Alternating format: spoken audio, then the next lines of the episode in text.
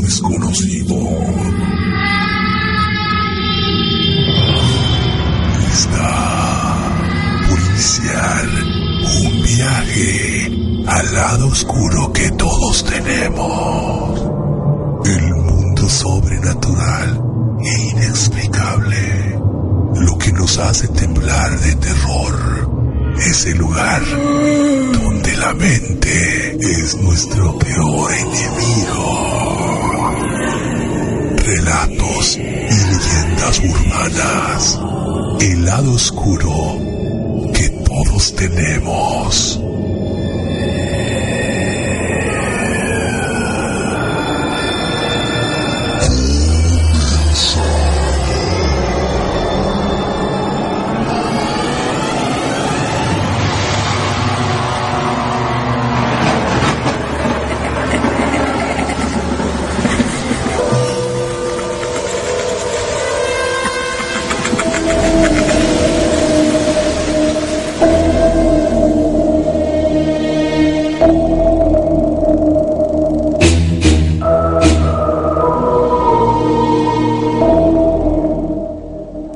Tal? Buenas noches. Esto es Relatos y Leyendas Urbanas a través de Secuencia Digital, tu música a través del tiempo. Y también estamos eh, conectados ahorita con Estudio Olincan, así como con eh, Conexión Radical. Muy buenas noches. Después de unas semanas que no hemos estado por aquí, pues regresamos con una emisión más de Relatos y Leyendas Urbanas. ¿Qué tal, Damiana? ¿Cómo estás? Muy buenas noches, ya sería la tercera temporada de Relatos y Leyendas Urbanas. Correcto. Y pues sí, como bien nos dijo Rubén, se saltó toda la introducción del señor, ¿verdad? Pero bueno. este, hoy es día 4 de diciembre del 2014 y estamos tratando hoy el tema. El tema va a ser un poquito, pues ya trillado, mucha gente lo conoce, se ha hablado, es una leyenda urbana Sí. y, y hay varias versiones de esta leyenda. Vamos a estar hablando acerca de La Llorona.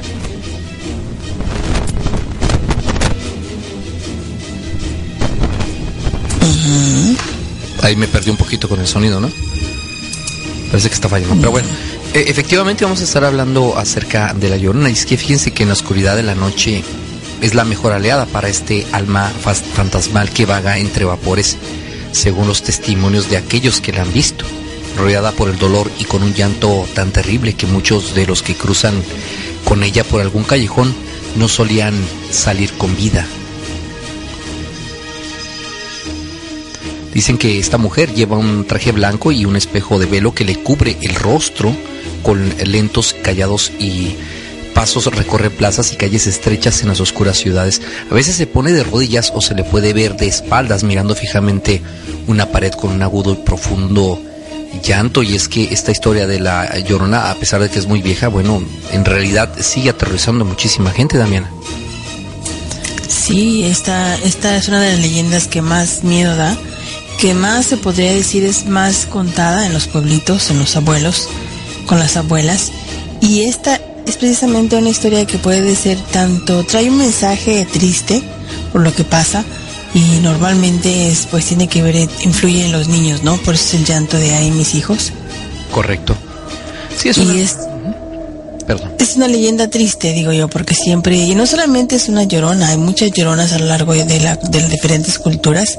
Cada una cultura tiene su llorona y tiene su tragedia también, y lo cual, pues, al perder a sus hijos, estas mujeres lloran por ese dolor, por ese, ese llanto lastimero, y bueno, se convierte en un alma en pena y siempre andan buscándolos. Sí, ese precisamente ese llanto es el que aterroriza a la gente y que pues eh, trae muchísimas historias en diferentes poblados del planeta, sobre todo en lo que tiene que ver con Latinoamérica, que tiene que ver con esta mujer. Pero ¿qué te parece si iniciamos eh, como siempre con eh, relatos y leyendas urbanas con la precisamente la leyenda que tiene que ver precisamente con la Llorona? Ok, nosotros realizamos estos relatos y leyendas urbanas a través de secuencia digital, Estudio Lincoln, Conexión Radical y La Que Buena también. Regresamos.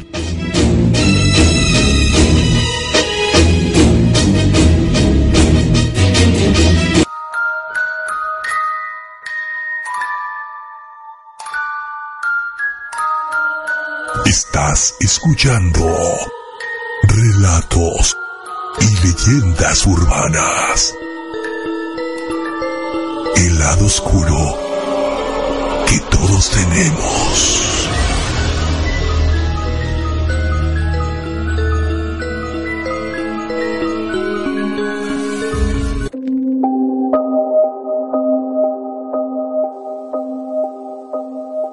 En este mundo, todos sabemos de la existencia de otras dimensiones, las cuales también son habitadas.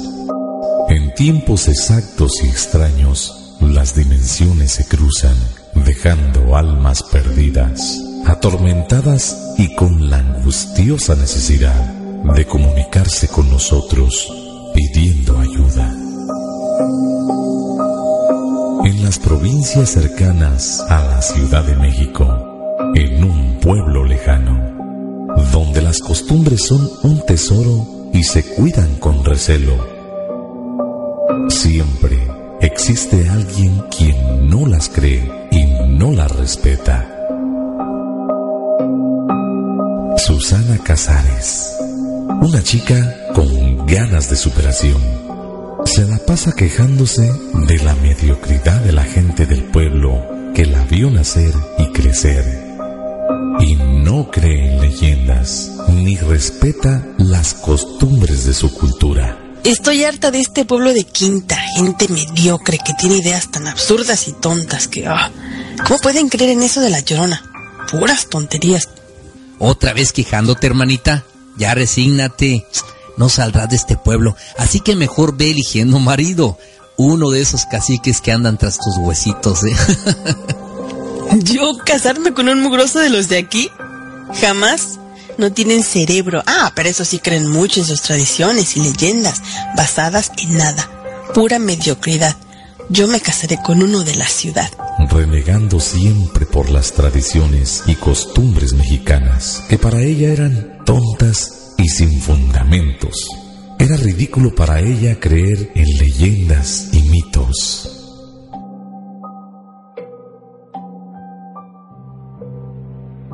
La leyenda de la Llorona siempre ha causado temor en los pueblos lejanos que se encuentran cerca de los ríos y casas abandonadas. Un lastimero llanto se escucha con el ruido del viento en las noches lluviosas, donde aquel ser se ve con más frecuencia y se muestra en muchas ocasiones como un ser diabólico. Mira, hermanita, mejor ni digas nada porque los que menos creen son a los que más se les aparece el chamuco, ¿eh? No solo son historias o leyendas, algunos testimonios son reales. Sí, sí, sí. ¿Qué puedes decir tú? Todo le crees a la abuela. Puras mentiras basadas en rumores, chismes de pueblo. Gente que no tiene nada que hacer. ¿Así que no crees nada de eso? Bueno, hagamos una apuesta. Hoy al caer la noche, tú te irás al río y me traerás unas piedras de ahí. Pero tendrás que estar en la orilla del río al menos 10 minutos. Ya veremos qué tan valiente eres. Ay, ¿qué puede pasar? Nada. Y claro que iré. Es solo un río. Y no solo te traeré piedras, me meteré a bañar. Dicen que el bañarse con la luz de la luna es algo muy romántico.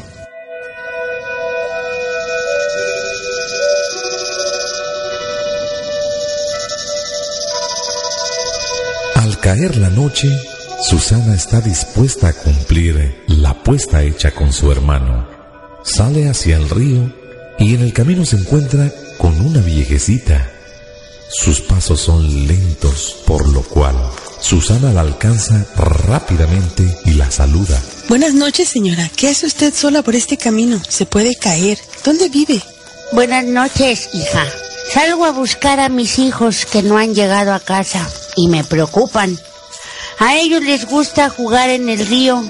¿Y tú a dónde vas? Susana sigue conversando con aquella mujer durante un buen rato y sin darse cuenta de que solo caminan sin llegar a ningún lado, perdiendo la noción del tiempo y entretenida con la charla de la anciana, a lo lejos se escucha el correr de un río y junto con el ruido se escucha el llanto de un bebé.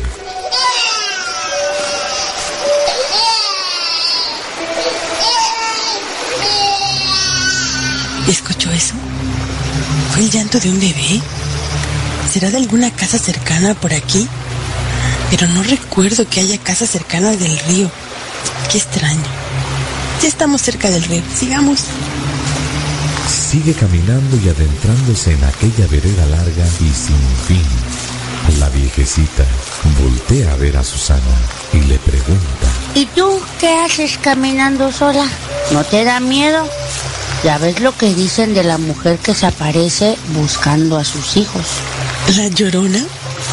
Ah, esos son cuentos, rumores. Este pueblo mediocre está basado en leyendas que borrachos cuentan. Gente chismosa que no tiene nada que hacer. Y precisamente voy a bañarme en el río, por una apuesta que hice con mi hermano. Yo no tengo miedo. La respuesta de Susana pareció enojar a la viejecita, quien solo callaba y seguía caminando. Llegaron al río y Susana comenta. Yo no veo a nadie. No creo que sus hijos estén por aquí, pero debería gritarles. Tal vez le escuchen y vengan hacia usted. ¿Cómo se llaman? No te preocupes, hija. Ellos saben que los busco. Anda, báñate. Yo te espero aquí en esta roca. Susana se mete al río y la anciana se queda en la orilla, en una roca grande. Cuando Susana se adentra en el río y comienza a recolectar las rocas para su hermano, vuelve a escuchar el llanto de un bebé, lo cual la pone un poco nerviosa. ¿Qué fue eso? No, no puede ser. ¿Me estoy sugestionando? Seguido de este llanto, a lo lejos se escucha aquel horrible y escalofriante, quejoso grito lastimero, el llanto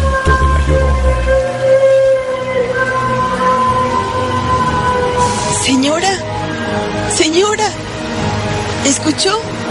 Señora. Susana ve a lo lejos una silueta de la anciana, sentada en la roca, con unos ojos brillosos y profundos. Su mirada era diabólica y directa. Susana se queda paralizada al ver cómo la anciana comienza a flotar, dirigiéndose hacia ella y con una voz tenebrosa, la anciana le grita.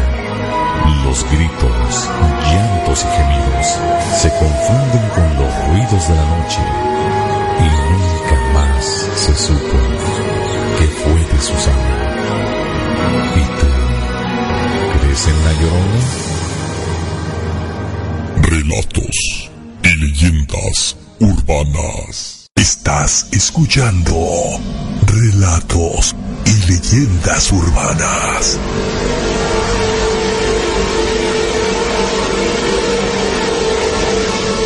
El lado oscuro que todos tenemos.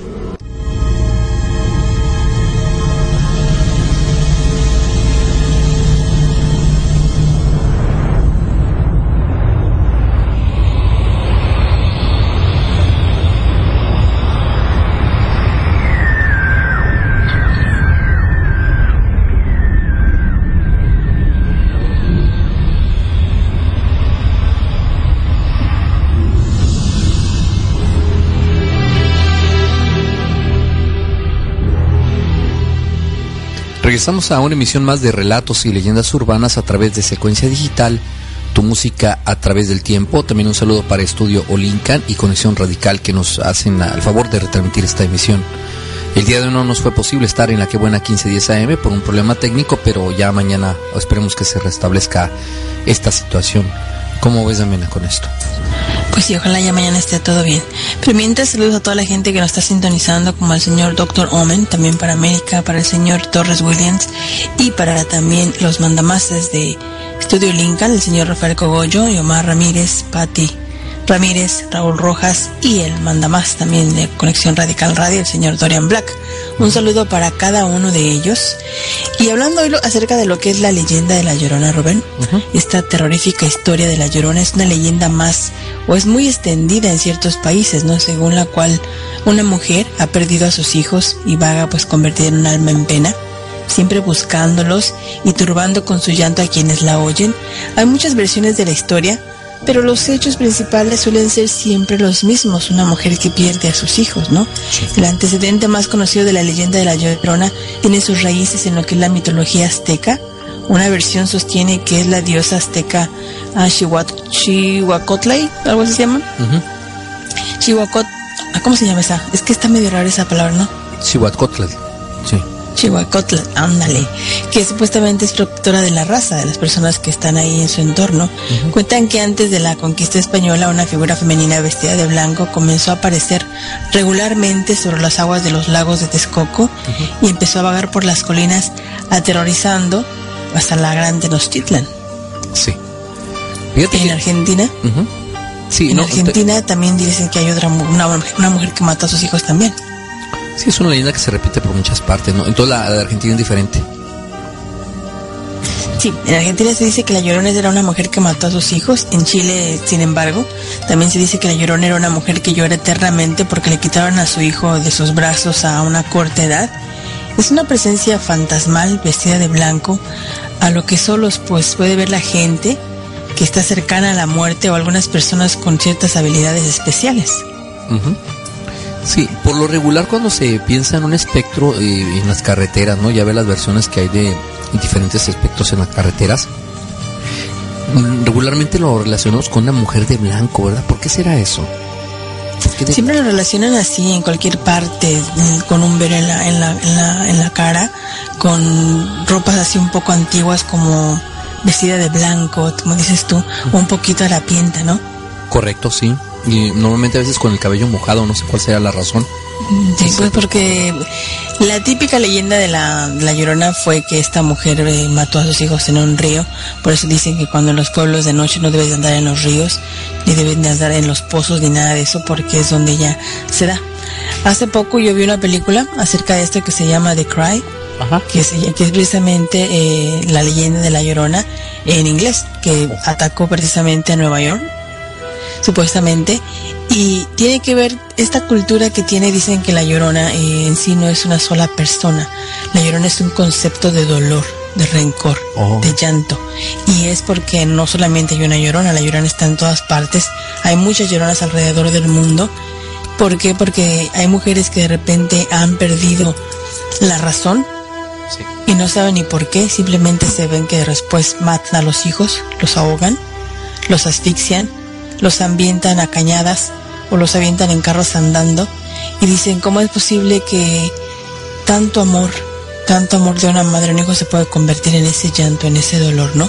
Y es por eso que dicen que la llorona es la, la leyenda es la que los insinúa todo esto, convirtiéndolas ellas mismas en lloronas, las invita a llorar con ella por la pérdida de sus hijos.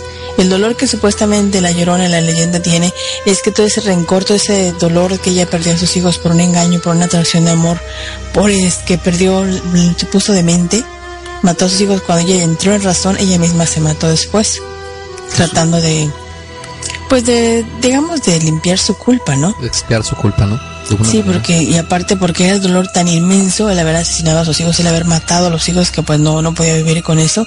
Y de ahí surge la leyenda de la llorona en todas partes. En todas partes del mundo hay una llorona. En las diferentes culturas, en la griega, en la romana, en la azteca precisamente, donde dicen que era la malinche, también. Sí. Hay muchas culturas, pero en la versión de Guatemala, la Llorona es una mujer llamada María, que fue condenada a repetir hasta el fin de los siglos el famoso llanto de ay mis hijos. En efecto, mientras que su esposo estaba afuera, María tuvo amores con un mozo que llegó a revisar un problema pues en su casa, la tubería le llegó a revisar Mm, ¿cómo y la dejó embarazada. Ajá. Angustiada, ahogó al hijo, que Wow. se llamaba Juan de la Cruz en el río. Según otras versiones eran dos hijos, mientras que en la, en la versión española, en España, la leyenda cuenta que una mujer joven y bella conoció a un hombre rico y respetuoso. Al pasar el tiempo, llegaron a contraer matrimonio y llenos de amor, pues se concibieron a sus hijos con gran ilusión. Pasaron los años y la buena mujer pues fue abandonada por su esposo. Ella quedó sola con sus hijos y con una gran responsabilidad que la llevó a la depresión. Una noche invitó a sus hijos a dar un paseo por la playa y ahí los lanzó al agua, viendo como poco a poco ellos se iban ahogando. Su macabra acción la llevó a huir despavorida del lugar. Mientras corría por las oscuras carreteras en forma aturdida, fue atropellada por un vehículo y su muerte fue al instante. A raíz de este suceso, vecinos de la playa del pueblo de Barceloneta comentan sobre la misteriosa aparición de una dama a la que han abodado la llorona. Dicha mujer aparece en altas horas de la noche produciendo un extraño sonido muy similar a un llanto y el famoso Ay mis hijos. Ay mis hijos, ¿no? Que estábamos escuchando hace rato en la leyenda. Muy bien, pues muy interesante lo que tiene que ver con esta mm, leyenda de, la llorona, de este espectro que se aparece y de que oh, produce mucho terror entre la gente. Es una de las eh, leyendas más contadas durante la historia en diferentes países de Latinoamérica.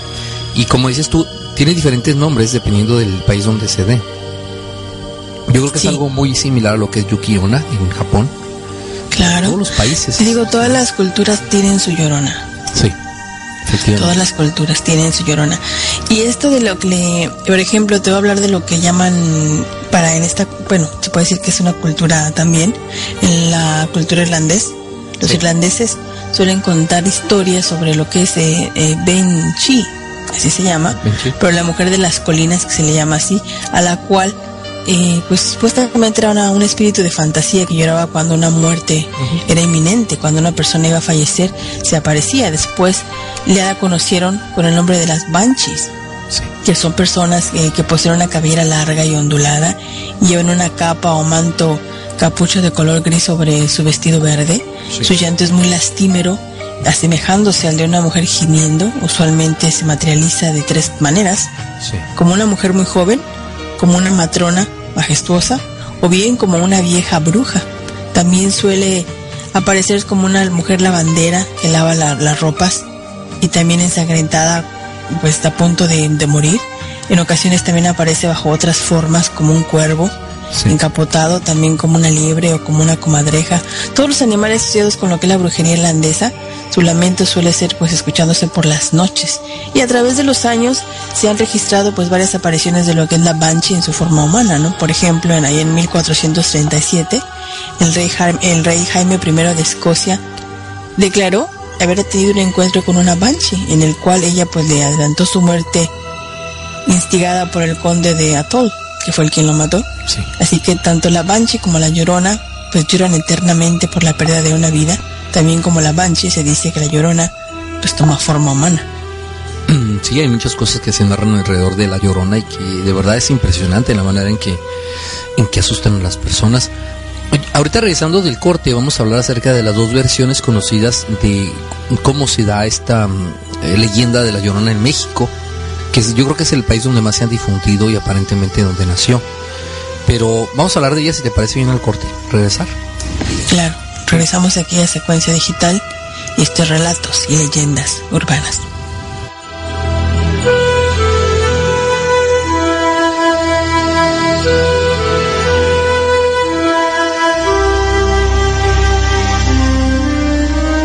Estás escuchando relatos y leyendas urbanas.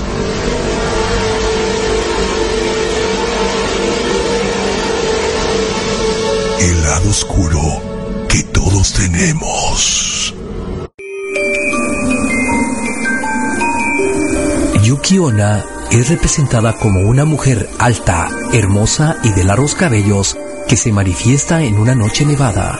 Su piel es pálida o aún transparente o incluso de color morado. Podría decirse casi inhumana.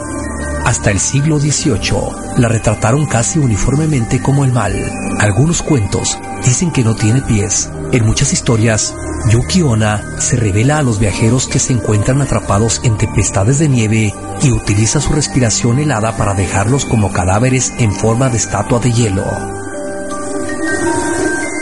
Otras veces se manifiesta sosteniendo a un niño. Cuando una persona bien intencionada toma en sus brazos al niño, esa persona se congela en el lugar. Los padres que buscan a sus hijos son susceptibles a esta táctica. ¿Realidad o mito? ¿Usted qué opina?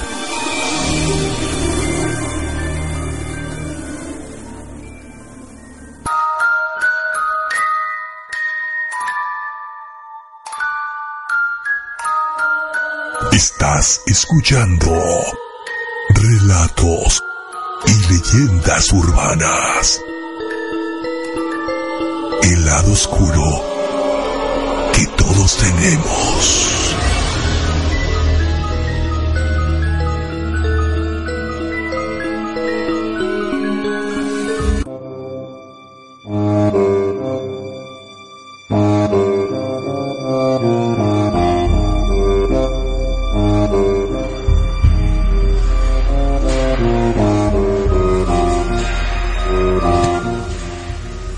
Regresamos a relatos y leyendas urbanas a través de secuencia digital, tu música a través del tiempo. Estamos eh, iniciando esta nueva temporada de relatos y leyendas urbanas a partir de las 8 de la noche hasta las 10 horas del centro, todos los jueves, aquí por secuencia digital, la que buena 1510 AM. Eh, también Estudio Lincoln y ya también se adhirió con nosotros eh, Conexión Radical. Un saludo para Dorian Black, que es el dueño de la radio y que nos permite hacer la retransmisión por allá. Claro. Regresando, del, decimos que vamos a hablar de las diferentes versiones, que hay una versión muy, pues son dos que se manejan, eh, dos versiones mexicanas de la leyenda de la Llorona, donde pues se encuentran allá en la Ciudad de México, y esas son las versiones, las dos versiones pues más, más conocidas, y se dice que esta leyenda nació en México, supuestamente, ¿no? Efectivamente. Fíjate que una de ellas es que existió una mujer indígena que tenía un romance con un caballero español Fruto de esta pasión nacieron tres niños que la madre atendía siempre en forma devota. Cuando la joven comienza a pedir que, a pedir eh, que la relación sea formalizada, el caballero la esquivaba, quizá por temor a que, o lo que diría, ¿no? Y dicho y hecho, un tiempo después el hombre dejó a la joven y se casó con una dama española de alta sociedad. Cuando la mujer se enteró, dolida y totalmente desesperada, asesinó a sus tres hijos ahogándolos en un río. Luego se suicida porque, claro, no soporta la culpa. Desde ese día se escucha el lamento lleno de dolor de la joven en el río donde esto ocurrió. Luego de que México fuera restablecido, bueno, comenzó el toque de queda a las 11 de la noche y nadie podía salir. Es desde entonces que se hizo escuchar un lamento cerca de la Plaza de la Patria y que al ver por las ventanas para ver quién llamaba a sus hijos de forma desesperada veían a una mujer vestida enteramente de blanco, delgada y que se esfumaba en la presa calles. Uy, es que imagínate escuchar eso y salir y ver a esa cosa así caminando por las calles. Yo creo que sí da mucho miedo, ¿no? Claro. La segunda versión que precede a la anterior, a pesar de que esto es pues poco conocida, es la más antigua de todas las lloronas. Antes de la llegada de los españoles a lo que ahora es México, la gente que habitaba la zona del lago de Texcoco, además de temer al dios viento de la noche, que era Joali podía escucharse también en las noches los lamentos de una mujer que estaría pues por siempre vagando y lamentando la muerte de su hijo y la pérdida de su propia vida. La llamaban Cocasihuatl, la llorona, y ella era la primera de todas las madres que murieron al dar a luz. Allí flotaban en el aire las calaveras descarnadas y separadas de también de sus cuerpos, lo que ella era y su hijo, cazando a cualquier viajero que hubiese sido atrapado por la oscuridad de la noche. Si algún mortal veía estas cosas, podía estar seguro de que para él ese era el presagio seguro de un infortunio o inclusive de la muerte. Wow, qué terrible que el hecho de ver un ser de esta índole te pudiera pues ya destinar a morir, ¿no? De una u otra manera. Claro. Pero todas las culturas tienen, te digo, tienen su llorona. Te voy a hablar de otra cultura. De los griegos. Conocieron a lo que llaman ellos lamia como una princesa libanesa que quien Zeus amó con pasión. Con él tuvo varios hijos a quienes era la mujer de Zeus, mató en un acto de celos. Era también fue responsable de, de que Lamia no pudiese cerrar sus ojos y por ende pues no pudiese encontrar descanso de las horribles imágenes de que vio de sus hijos muertos. Y el lamento de Lamia la convirtió en un monstruo que se vengaba robando y devorando a los niños de otras madres.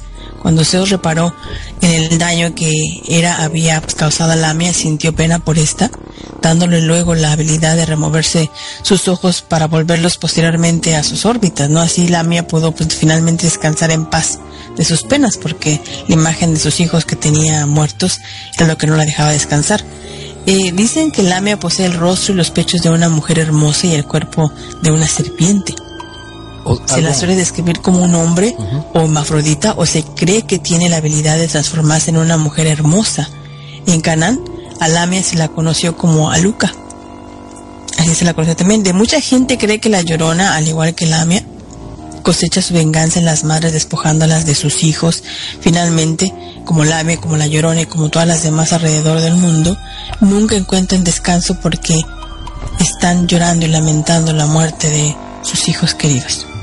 Wow, tremendo, ¿no? Lo que, lo que hay en este tipo de historias de la de Llorona. Fíjate que ahorita rezando el corte vamos a hablar acerca de las diferentes presentaciones que ha habido en el cine de este personaje de la Llorona, desde prácticamente 1933 a casi a la fecha, ¿no? Donde ha habido muchísimas versiones de esta historia. Muchas dan risa, pero muchas sí te dan miedo, ¿no? Claro, sí. Esto de la llorona, eh, hay una que tengo que yo aquí en, en, inglés, aquí en Estados Unidos, que sí trae el concepto del por qué te digo el coraje, la rabia y el dolor. Y ahí mismo explican, en la película explican que cada cultura, cada cultura tiene una llorona. En la romana, en la griega, en, los, en todas partes hay una llorona, hay una tragedia así, ¿no? Y normalmente siempre son madres devotas y de repente no entiendes el por qué una madre devota que de repente tardó en parir o de, este, concebir a un hijo por 10 años, cuando lo tiene al final lo termina ahogando. ¿Qué es la desesperación? ¿O, cuántos casos no hemos visto en la... Hace cuántos años hubo un intento de homicidio de parte de una mujer que en California, creo que fue, ¿no? No sé si fue en California quien echó su camioneta al, al, al mar. ¿Al mar? ¿Con sus hijos ahogándose? ¿Y se murieron o no? Eh, sí, sí, sí, se murieron. Pero ella, eh, lo que narraron es que ella estaba en la orilla viendo cómo se agaban y viendo los niños. Y cuando me entregué de esa noticia me dio mucho, mucha tristeza porque digo, ¿cómo es que puede la mujer estar en el medio del río, en la orilla del río, y dejar la camioneta correr y ver cómo sus hijos gritaban y lloraban? O sea, imagínate la desesperación del, del chiquito, ¿no? Al tratar de, de sacar a su hermanito, que era el más pequeñito, que estaba en la, en la, en la silla de bebé cosa tan terrible, ¿no? ¿Cómo puede caer una persona que, pues es una persona que ama a sus hijos a la desesperación de quererlos matar? No es la primera que se los, ha asesinado. Hay un caso de una persona muy conocida de allá de, donde yo soy, que fíjate que esta persona asesinó a sus hijos a puñaladas durante la noche y eran pequeñitos, uno tenía creo que dos y el otro cuatro, pero y luego se apuñaló ella misma, pero según la versión de los médicos Dicen que el sufrimiento de ella fue terrible porque los niños los mató inmediatamente, pero ella se apuñaló y tardó aproximadamente entre 8 a 12 horas para morir. Entonces yo me imagino que estar viendo a sus hijos muertos ha de haber sido un terrible castigo para ella antes de morir, ¿no? Claro, es que ha ser tremendo todo esto. Pero fíjate que todo esto eh, no hay una explicación racional o un poco real. Toda mucha gente dice, la escuché, yo la vi, escuchamos el llanto, vienen rumores tras rumores, cosas que han pasado, ¿no? Estos casos que estamos hablando, de repente de verdad que no te explicas cómo una mujer que pues sufre para dar a luz a sus hijos, que los siente, que los vive, y puede ser capaz de matarlos, ¿no? Así de esa manera tan tan cruel. Eh, en esta película, que la vi, se llama The Cry, narran un poquito acerca de todo esto, de cómo es que de repente mujeres así, te digo, muy devotas, matan a sus hijos y no creen. Pero lo que todos han dicho, lo que todos han dicho y lo, ven como de una forma eh, psiquiátrica, mental o una enfermedad mental, es que dice que voces les decían que lo hicieran. Sí. Que eran voces que lo decían que lo hicieran, mátalo, ahórcalo, asfixialo, ahógalo y lo hicieron. Después que entraron ya en, en conciencia de lo que habían hecho, es que se arrepienten del, es que yo no quería hacerlo, me dijeron que lo hiciera, ¿no? Y bueno, o estas mujeres son, están condenadas a muerte o se matan antes de que sean agarradas, o simplemente pierden la razón, de verdad. Pero ellas siguen diciendo eso, eh, voces me dijeron que lo hiciera, ¿no?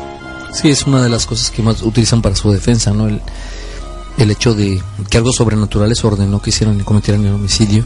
¿Qué te parece, regresando del corte, vamos a hablar acerca de estas películas, todas las que se han sido filmadas durante la historia? Y precisamente ahí viene una de las que tú estás mencionando ahorita, está también en esa lista, sí. Sí, hay varias versiones, pero regresando les vamos a hablar un poquito más de todo esto que tiene el entorno y también tenemos algunas historias, narraciones de personas que nos han mandado, que han escuchado o que han visto supuestamente a la famosa Llorona. Muy bien, regresamos un momento más. Esto es Relatos y Leyendas Urbanas a través de Secuencia Digital, Conexión Radical y Estudio Olincan. Volvemos.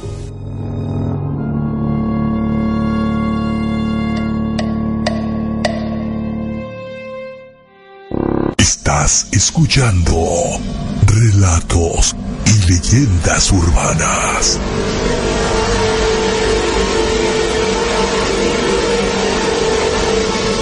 El lado oscuro que todos tenemos. En el cristianismo, un ángel caído es un ángel que ha sido expulsado del cielo por desobedecer o rebelarse contra los mandatos de Dios. El relato de las escrituras cristianas recoge que tras dicha desobediencia muchos ángeles fueron expulsados.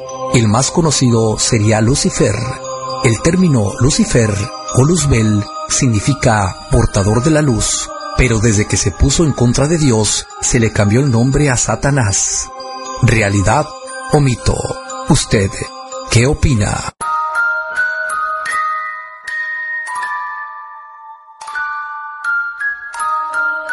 Estás escuchando relatos y leyendas urbanas. El lado oscuro que todos tenemos.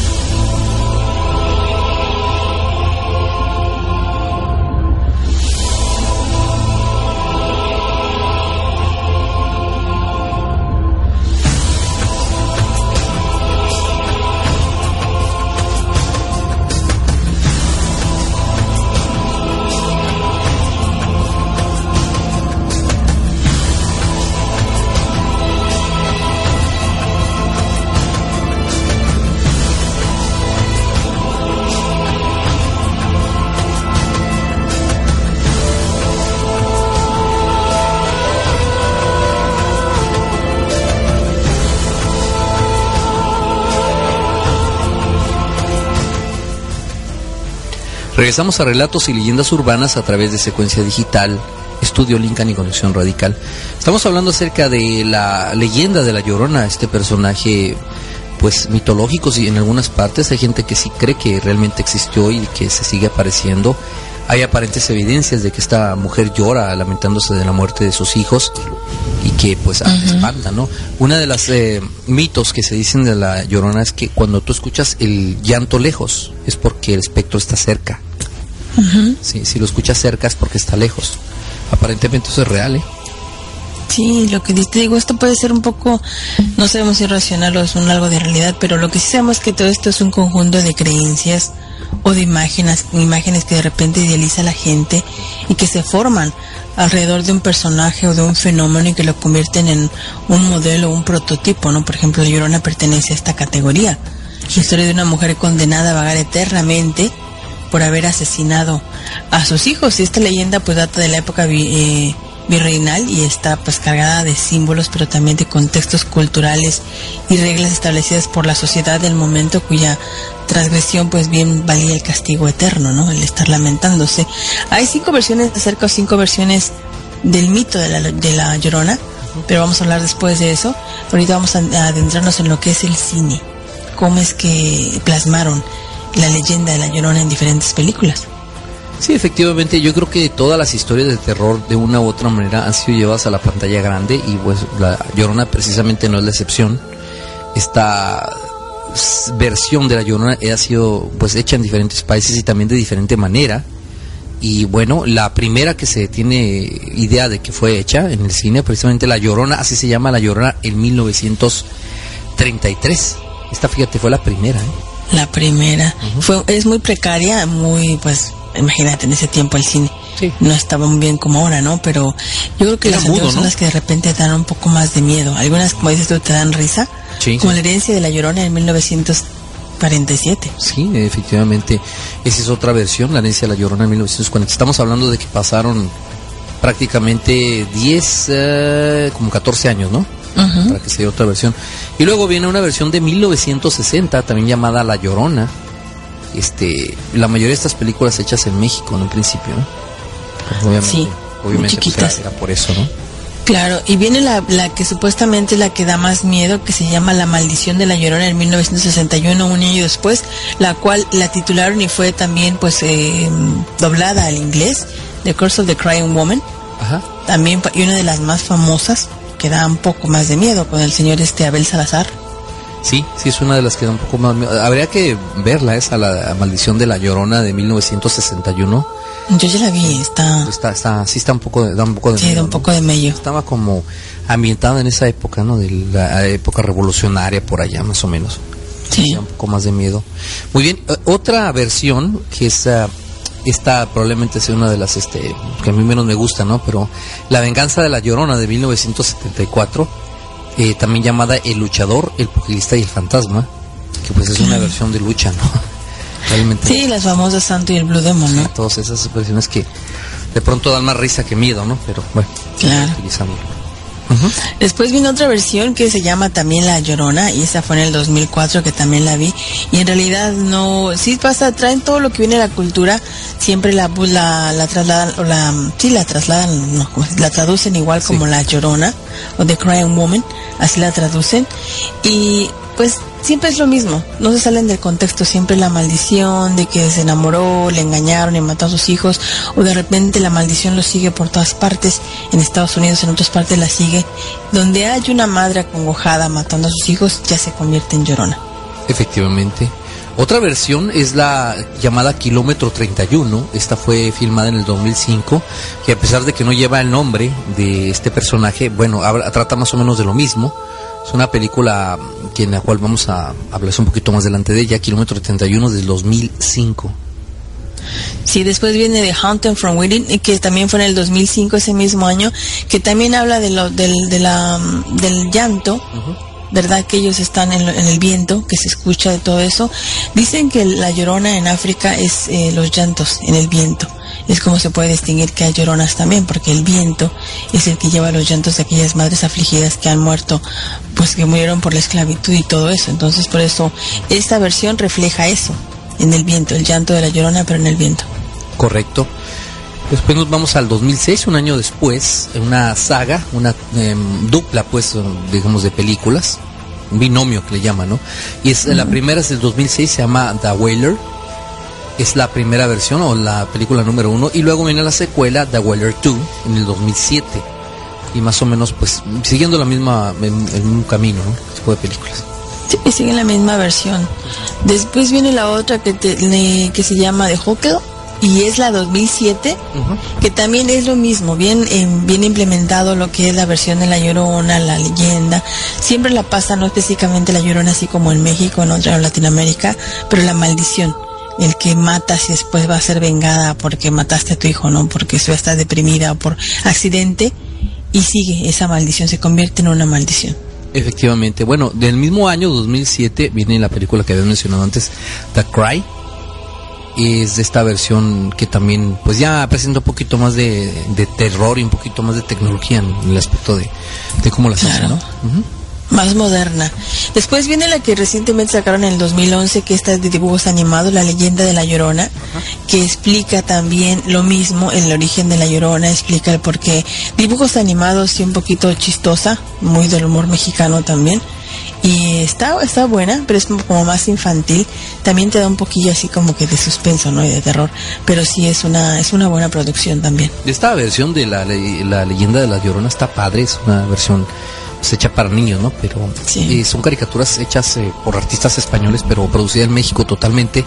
Claro. La película está muy, muy buena, se la recomiendo. Muy buena, ya la viste, sí está. Y al final ves está. que, pues, este, lo que en verdad ella, de, como les dije al principio, la- el concepto de la llorona es el dolor y el llanto, el sufrimiento por haber matado a sus hijos por un descuido, por venganza, por engaño.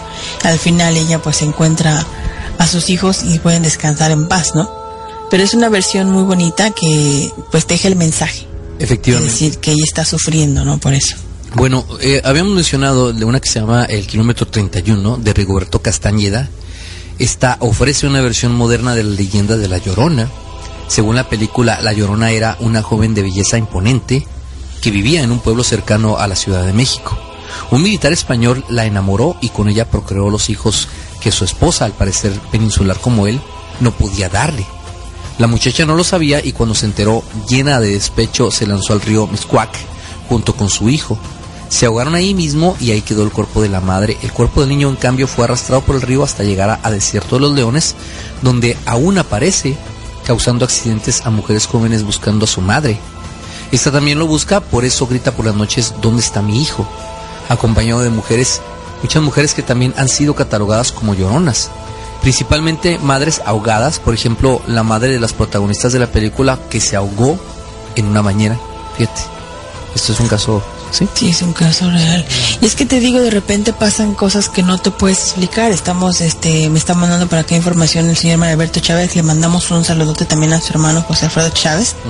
Un saludote y me dice que esto de las lloronas, pues sí pasa.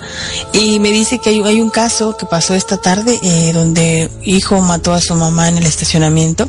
Wow. Y allí en Home Depot, en el, en el South County, allí en San Luis, Missouri. Entonces, este tipo de cosas aquí fue al revés, ¿no? Donde el hijo mata a la madre, pero esas cosas pasan, pero yo creo que da más tristeza cuando de repente, a mí me da mucha tristeza todos los casos que tenga que ver, que tenga que ver con los niños. Yo no, no consiento, ¿no? si a veces de repente le meto una nalgada y me estoy arrepintiendo, ¿no? Tienen que corregirlos de alguna manera, ¿no? Tampoco tan bruscamente. Pero el dejar, eh, tener el valor de agarrar un cuchillo y matarlos, ahogarlos, asfixiarlos, o sea, yo no lo concibo, ¿verdad? Pero te digo que las personas que lo han hecho han echado la culpa que están, pues mentalmente no están bien, obvio, están deprimidas, el posparto es algo que de repente la gente trata de matar. Y les voy a decir una cosa, en esto de las de lo que las leyes y todo se ven muchísimas cosas y muchísimos casos donde de repente la gente se, se levanta, se, enardece porque el, servicio social le quita a los hijos de las casas, de las madres, es muy común que la madre de repente tenga lo que llaman el posparto, depresión posparto, con un bebito que pues viene al mundo dependiendo totalmente de la madre. Eh, cuando ese niño llora es porque necesita algo, porque tiene hambre, porque lo tienes que cambiar y atender. Y estamos ahí nosotras como mujeres para atenderlo. Pero estuvo durante nueve meses cargando el estómago, es pesado, todos los achaques que viene. Ya cuando ella de repente se siente liberada del, del parto, viene la depresión porque te quedas puesto así guanguita, estás sufriendo durante 40 noches aquello no deja de estar este goteando. Es muy fuerte el, donde pasa toda la gente, ¿no? Llega en el momento en el que solamente quieres dormir, descansar, pero no puedes porque el bebé está llorando, está todo el llanto en tu cabeza que son como taladros, te penetran. Y si una mujer no tiene la paciencia, no tiene la templanza suficiente para, para comprender que es un proceso normal todo lo que le está pasando, se puede desesperar y de una cachetada, de un golpe, de una sacudida puede matar a su hijo. Sí. A quien cuidó durante nueve meses, a quien ama, a quien planeó, a quien parió. Y de repente esos casos pasan y tú no te explicas el por qué después ellos reaccionan y dicen, ¿cómo es posible que yo lo pude matar? Ajá. Así pasa y a veces terminan suicidándose ellas mismas porque no, no alcanzan a perdonarse ellas mismas lo que han hecho. Sí, yo creo que por eso el castigo que aparentemente se les da es el andar vagando ya por toda la eternidad, llorando precisamente arrepentidas de la muerte de su, de su criatura, ¿no? Y por eso hay tanta llorona, no nada más las que ahogan los hijos en los ríos, como dices tú, sino las que eh, asesinan a sus hijos de otra manera. Hay otro caso en California que se dio hace algunos años, tal vez unos cuatro o cinco años, tal vez no tanto, unos tres, de una mujer que tuvo un niño que este niño nació con necesidades especiales. Pero esta mujer había estado sufriendo de, la depresión postparto y en el mismo hospital donde fueron a llevar al niño para su revisión normal, el niño estaba pequeño, tendrá tal vez unos 6, 7 meses, él usaba un casquito en su cabeza porque había nacido con una deficiencia del cráneo. Y ella estando en el segundo o tercer piso lo lanzó en el vacío, la criaturita, ¿no? Obviamente falleció, pero este, la mujer fue detenida y acusada y ella la veías tú y parecía que estuviera trastornada. Totalmente fuera de sí, ¿no? Y ha pasado en muchas ocasiones. Vamos a, a un corte que te parece y regresamos para hablar un poquito, porque también La Llorona ha tenido su presencia en la música y sobre todo lo que tiene que ver en el folclore mexicano, ¿no? Claro, les vamos a hablar de las cinco versiones más de lo que son sobre el mito de la Llorona. Si no las conoces, pues quédate aquí en secuencia digital para que te digamos cuáles son. Regresamos en un momento más, esto es Relatos y Leyendas Urbanas.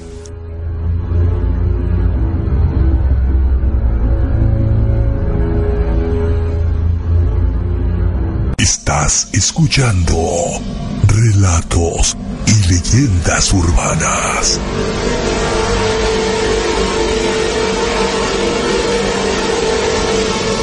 El lado oscuro que todos tenemos. Evidencia paranormal. Es un programa de investigación donde el principal objetivo es demostrar que existe evidencia paranormal. Dos expertos en el tema, Eric Lara y Cristian Patrón, equipados con la más alta tecnología en equipos de medición, te llevan a los lugares más inimaginables que pueden ser al lado de tu casa, tu escuela, tu lugar de trabajo, donde se reporten manifestaciones con evidencia paranormal. Acompáñanos e investiga con nosotros todos los viernes a las 9.30 de la noche, con repetición los lunes a las 10.30 y los miércoles a las 10 de la noche. Y así sabrás si junto a ti hay evidencia paranormal. ¿Estás tras de mí o en qué cuarto estás?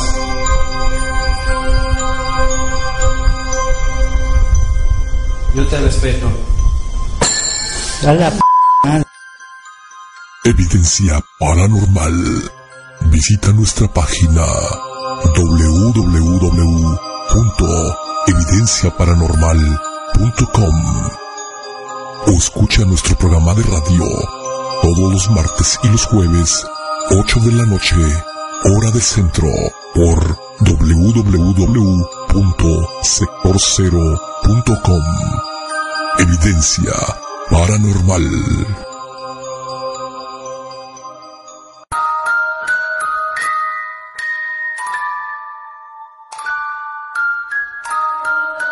Estás escuchando relatos y leyendas urbanas. El lado oscuro que todos tenemos.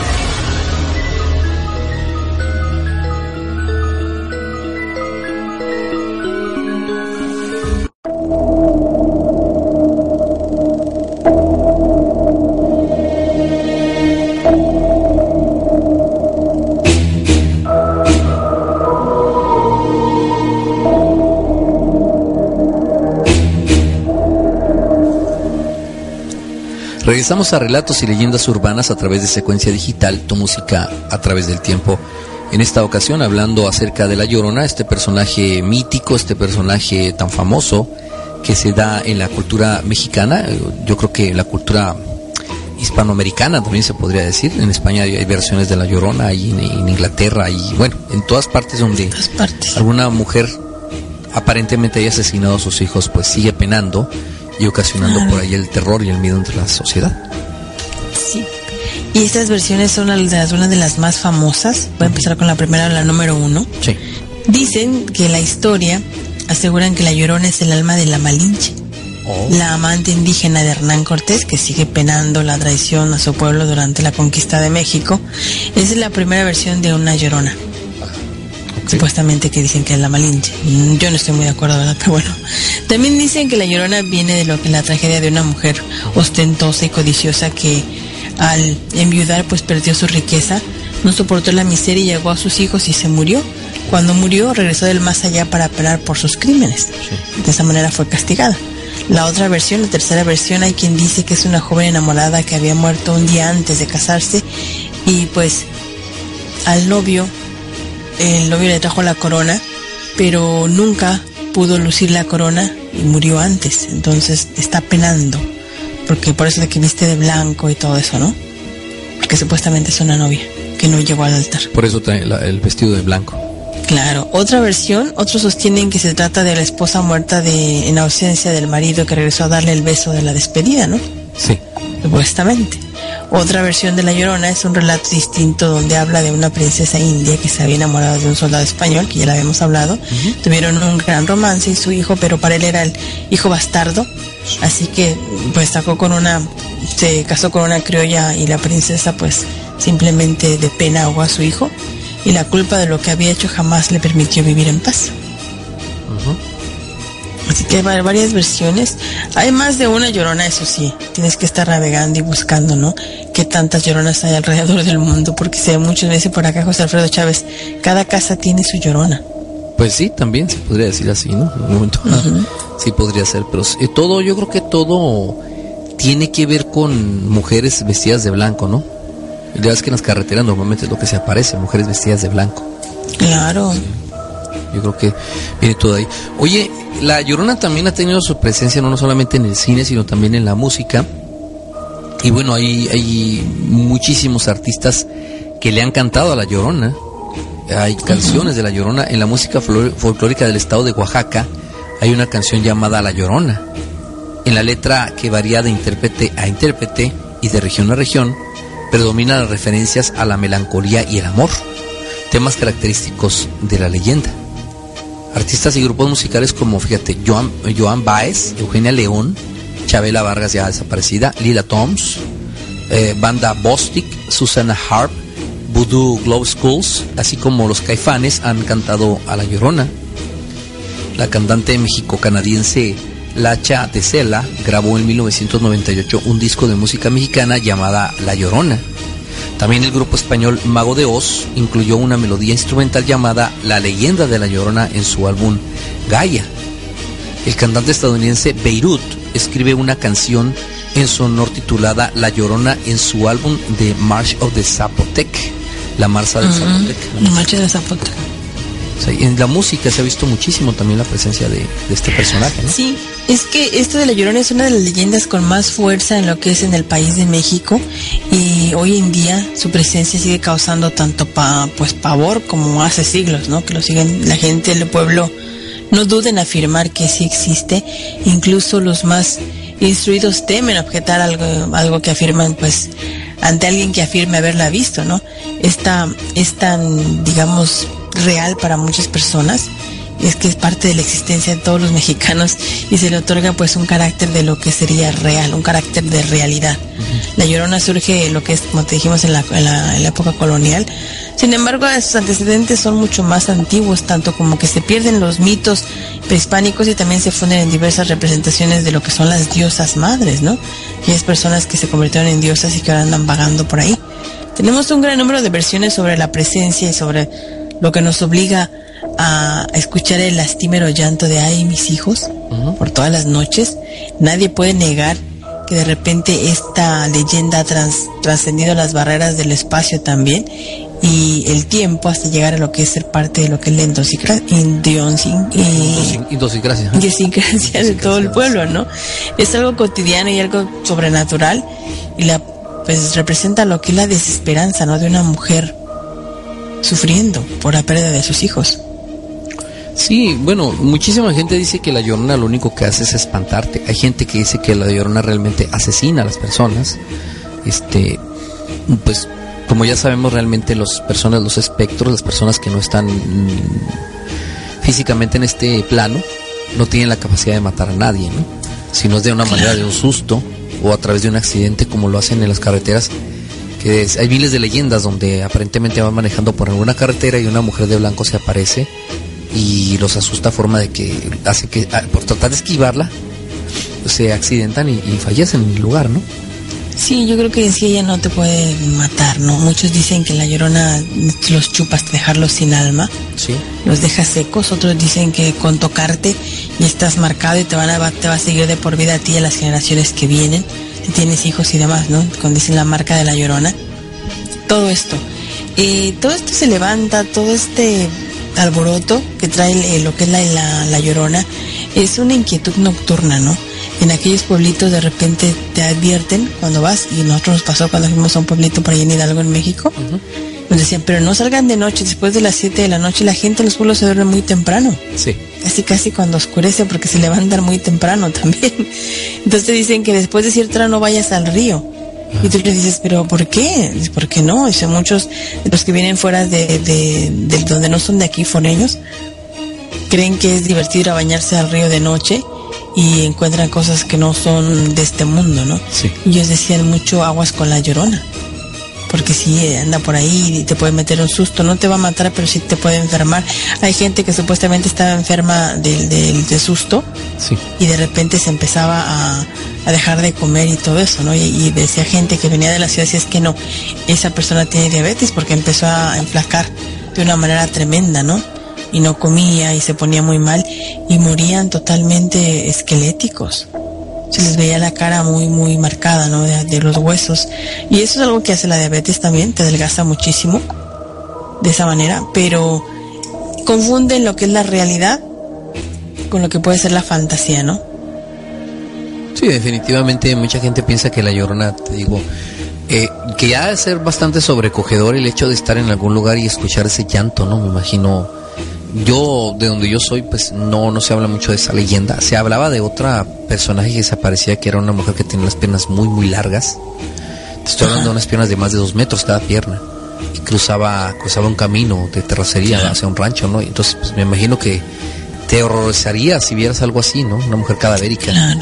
Aunque no la vieras, mira, eh, yo cuando de repente estábamos haciendo los relatos y leyendas, de repente escuché ese llanto que tenemos ahí grabado de la llorona, que supuestamente fue captado algo real. Sí. No es un efecto, supuestamente es algo real, algo que captaron. Te da miedo porque el llanto lo podemos imitar tú, lo podemos, lo podemos eh, tratar de imitar, pero de repente vas caminando por la noche, todo oscuro, solamente se escuchan tus pasos en la, en la, en la calle puedes escuchar grito, llanto alrededor o ruidos alrededor y de repente no pones tanta importancia, ¿no? Pero de repente escuchar ese grito así, de la nada, ya con escucharlo yo creo que te, te haces pipí en los pantalones ahí mismo. Sí, ¿no? Imagínate que estés, por ejemplo, vamos a hablar de que no estás en tu ciudad natal, sino que vas de visita a algún pueblo de México, un pueblo de esos pintorescos, ¿no? Que de pronto estés, estés en el hotel. Eh, Me quiero así imaginar un hotel colonial que tiene su, su terraza, ¿no? Y te puedes asomar en la noche. Y que de pronto a lo lejos escuches el llanto ese.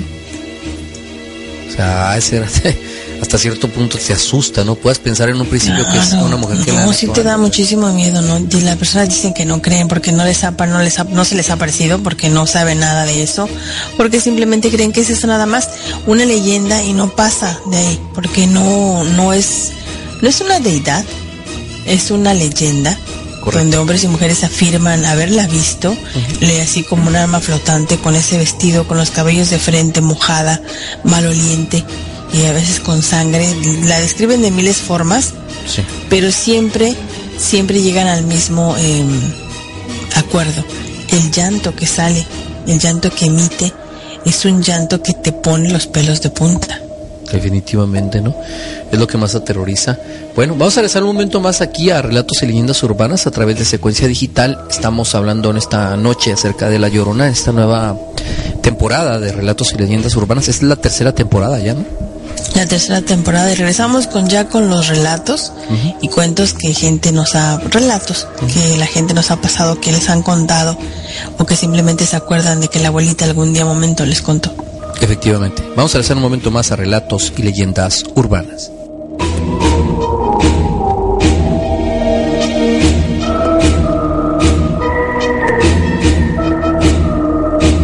Estás escuchando relatos leyendas urbanas.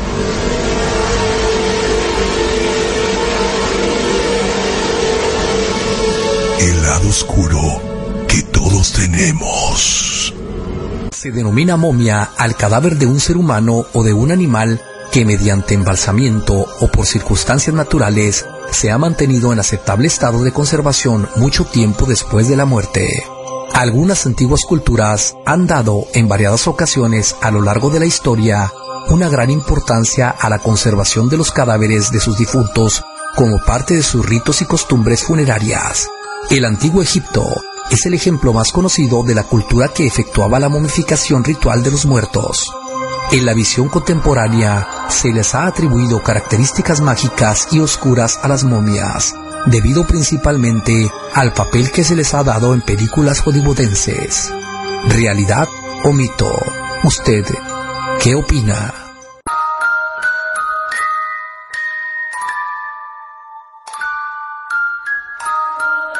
Estás escuchando relatos y leyendas urbanas.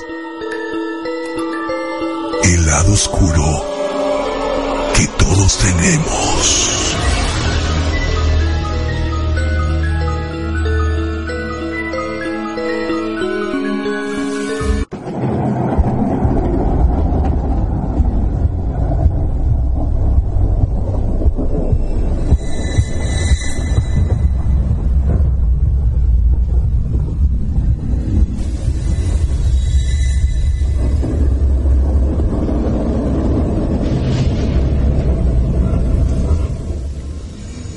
Regresamos a relatos y leyendas urbanas a través de secuencia digital.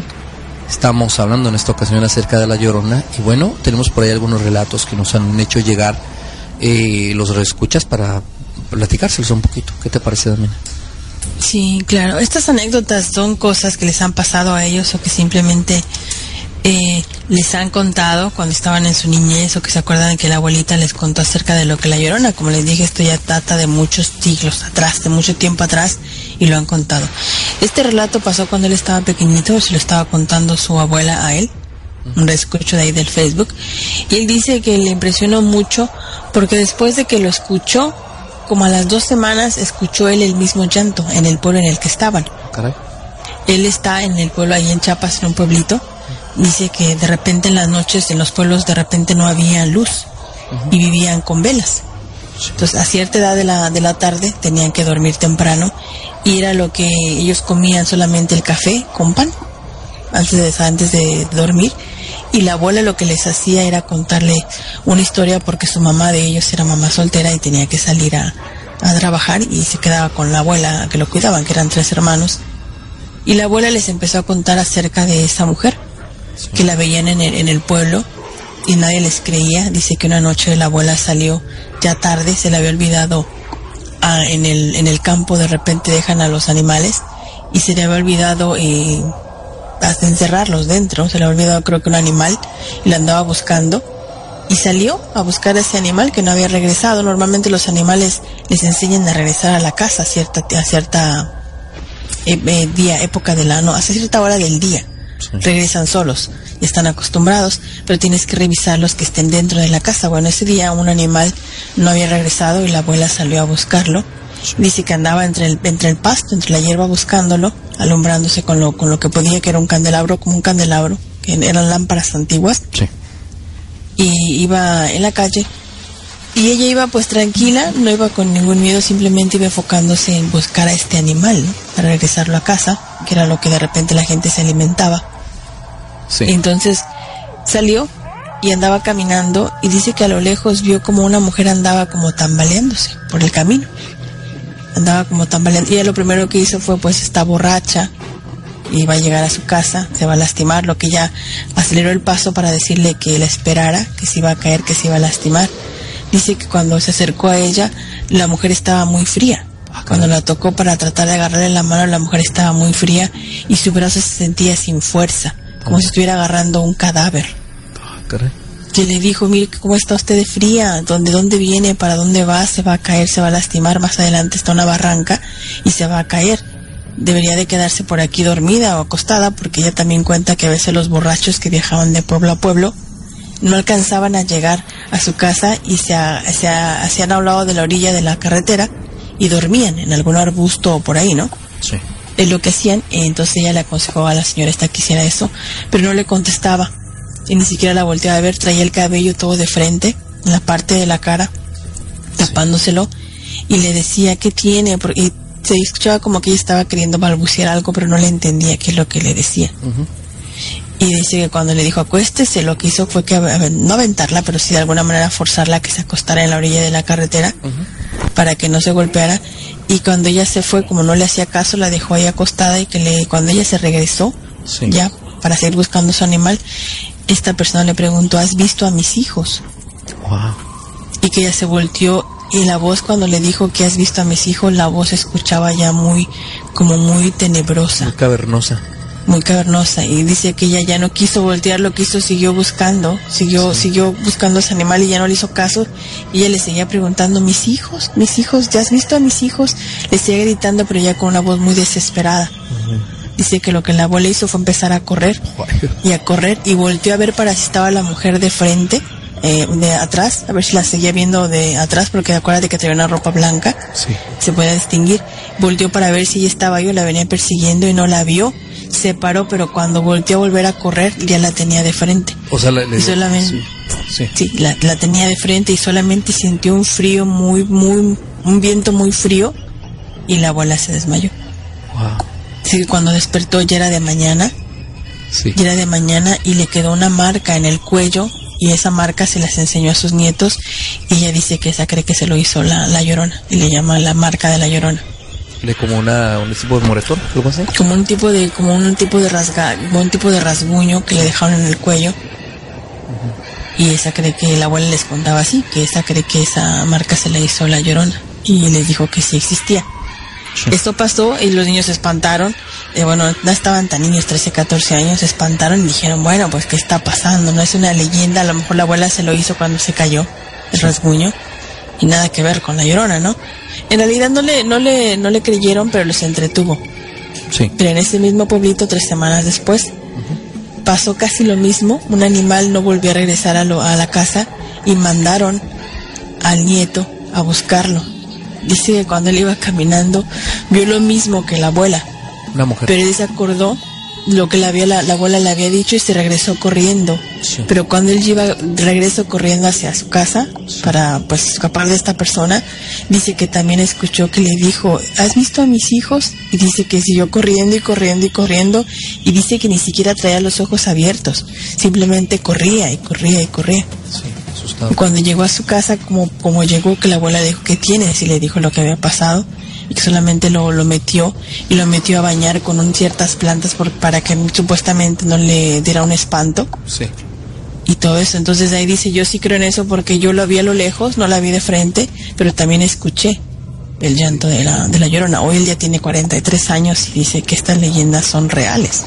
Sí, muchísima gente le han pasado cosas así, que han contado, y te digo, en diferentes partes del planeta, no nada más de México, pero sí dan un poco de miedo, ¿no?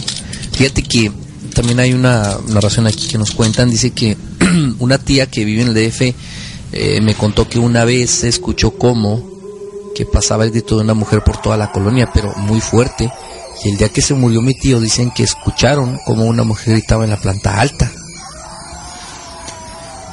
¿Cómo ves? También estará anunciando la muerte. Sí, muchas personas lo han, lo han visto. Me acuerdo de un eh, amigo que me estaba contando precisamente hablando de ese tipo de, de relatos de, de lo que es la llorona. Él se acuerda que estaba con unos amigos tomando en la, en la calle y de oscureció y se metieron a, a tomar dentro de la casa, pero su habitación quedaba en la en la acera que da hacia la hacia la carretera, ¿no? Hacia la vereda. Y dice que estaban tomando y estaban tomando pues tranquilos, pero de repente escucharon un así como si alguien le hiciera así ¡ah! en la ventana escucharon así como un, como un respirar muy fuerte. Y dice que cuando se asomaron a la ventana se veía la respiración como se estaba desvaneciendo de la ventana, como si alguien hubiera Aventado limpiar vaho, un ¿no? vidrio de tus anteojos. Aventado ¿no? Aventado, Sí. Y vieron eso, entonces dice, alguien está afuera. Dice, no, no creo. Y salieron afuera, dice, a buscar a la acera a ver quién había estado y no había nadie. Estaba en época de diciembre, estaba haciendo frío. Ajá. Y dice, para que alguien hiciera eso tuvo que hacerlo de fuera, para que se viera así. Y pues no había nadie. Ya cuando se iban a, a punto de meter, dice que escucharon a lo lejos el, el- el famoso llanto de la llorona. Ajá. Ay, mis hijos, dice que empezaron a, a meterse y estamos borrachos, esto no está pasando, estamos borrachos, no está pasando, no está pasando. No está pasando. Y dice que se acuerda mucho de eso porque dices que no hay manera de que lo, no lo hayamos imaginado. Eso pasó, pero ellos lo escucharon a lo lejos. Entonces quiere decir que estaba cerca. Ajá. Y desde ahí dice, yo creo que sí, ese mito de la llorona es, tiene algo que ver, por algo es tan famoso y a lo mejor de repente lo hacen eh, una realidad, ¿no? Lo hacen como un prototipo, parte de la cultura y lo hacen como una realidad de que sí existe. Sí, sí, correcto. Esa es, esa es la parte de la historia que se cuenta de ello. ¿no? ¿Qué te parece si después del corte regresamos para hablar un poquito más acerca de también de otros relatos que nos han pasado por aquí? A ver qué Claro. compartirlos con la gente que está escuchando relatos y leyendas urbanas. Regresamos en un momento más.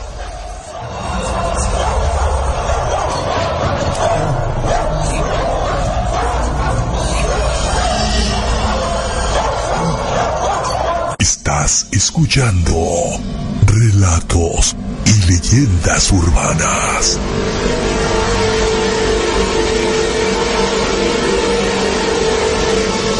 El lado oscuro todos tenemos. Toda historia tiene algo de realidad. Realidad. Toda historia tiene algo de mito. Lo que no es discutible es que algunas de ellas nos erizan la piel y nos dejan La sangre helada.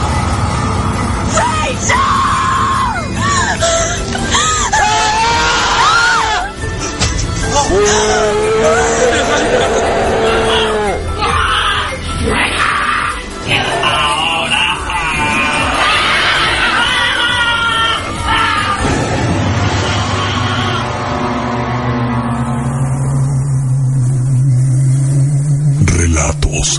leyendas urbanas. Y leyendas urbanas.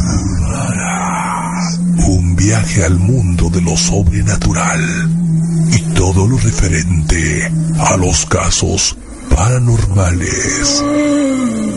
En la voz de los expertos, relatos y leyendas urbanas, bajo la conducción de Damiana Ojara. Todos los viernes de 6 a 8 de la noche, con repetición los lunes de 12 a 2 de la mañana. Todos tenemos un lado oscuro. ¿Cuál es el tuyo?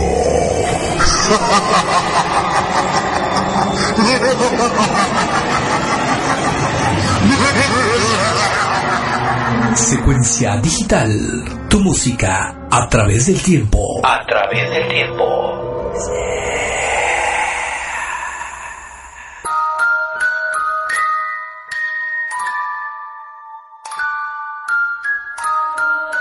Estás escuchando relatos y leyendas urbanas. El lado oscuro que todos tenemos.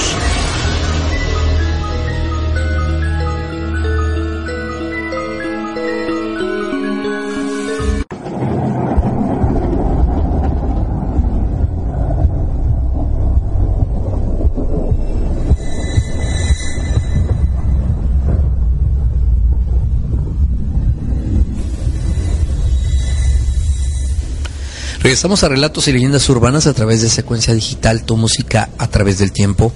Estamos hablando acerca de las diferentes historias que cuentan de la Llorona, este personaje pues que es muy muy de México, de otras culturas obviamente también de Guatemala, Honduras, El Salvador, Centroamérica, Sudamérica. En muchas partes del mundo se habla de la Llorona, pero. Y no solamente se habla de ella, sino la ven de diferentes formas.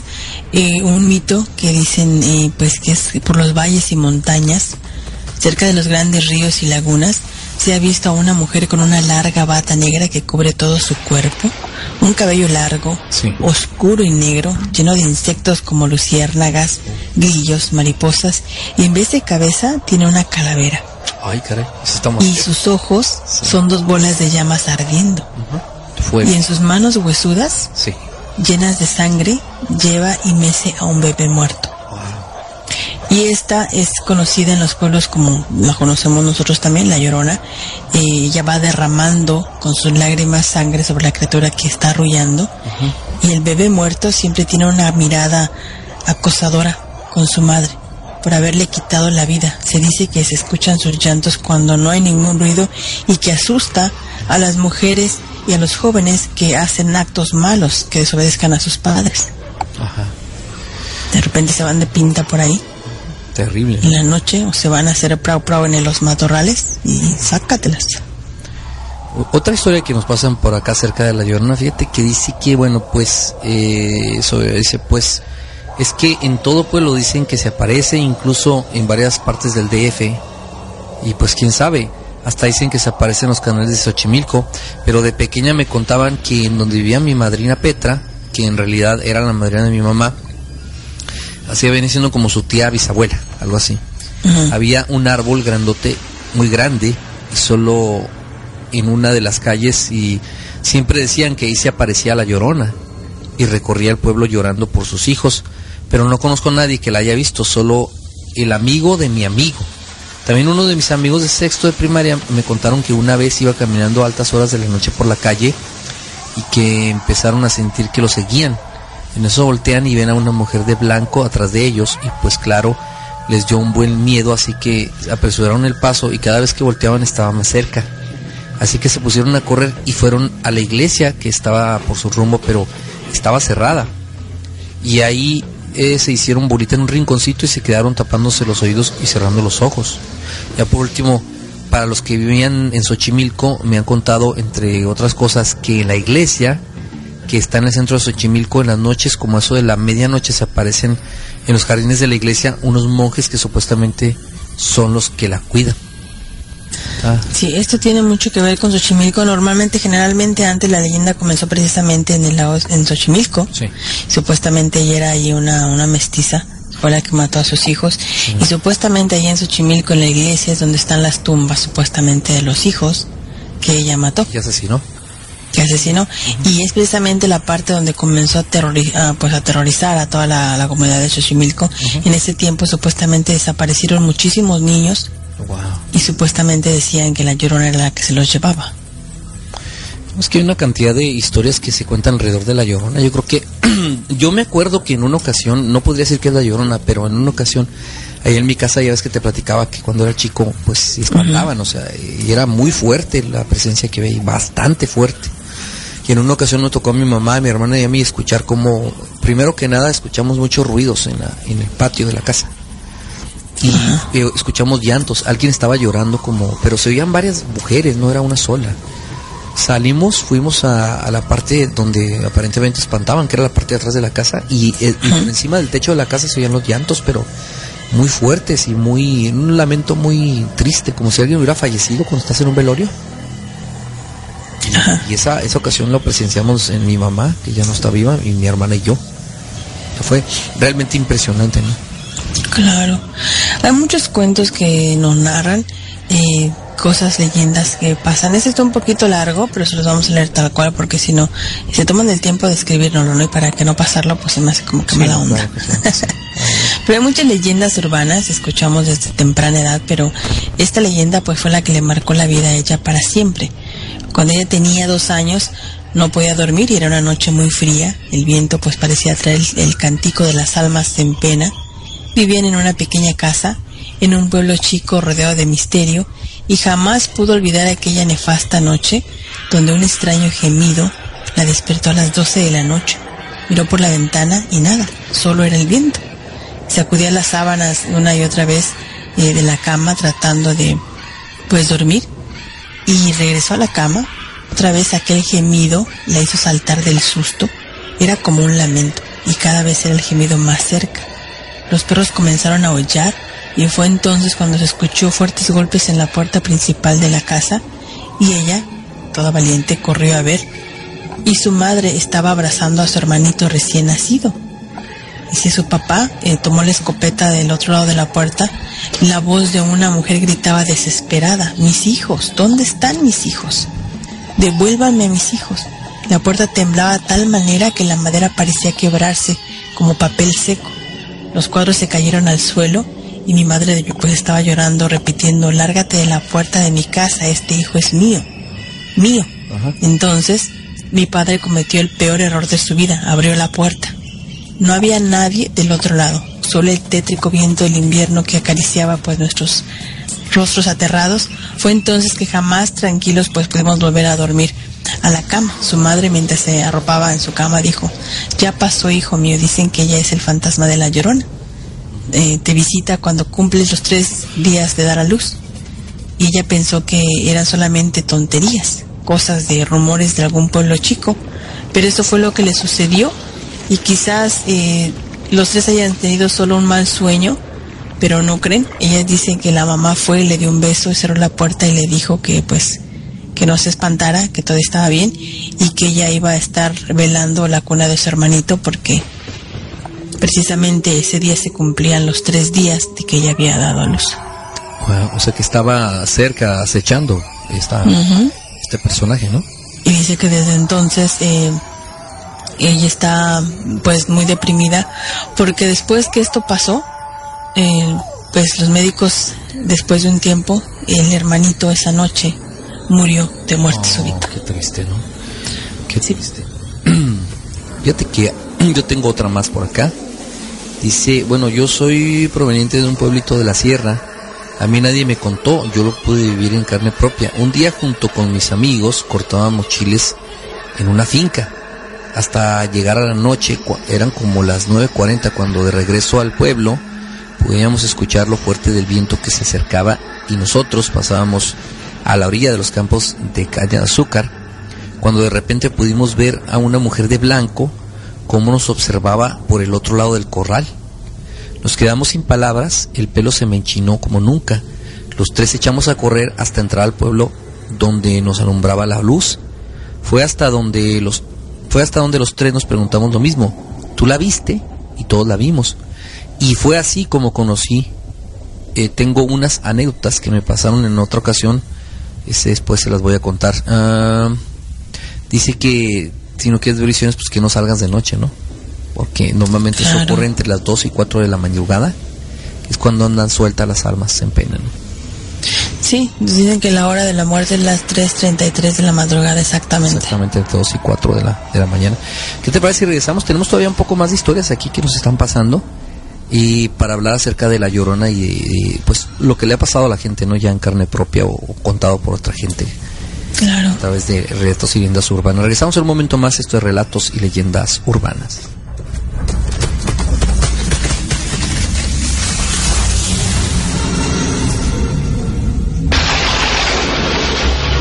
Estás escuchando Relatos y Leyendas Urbanas.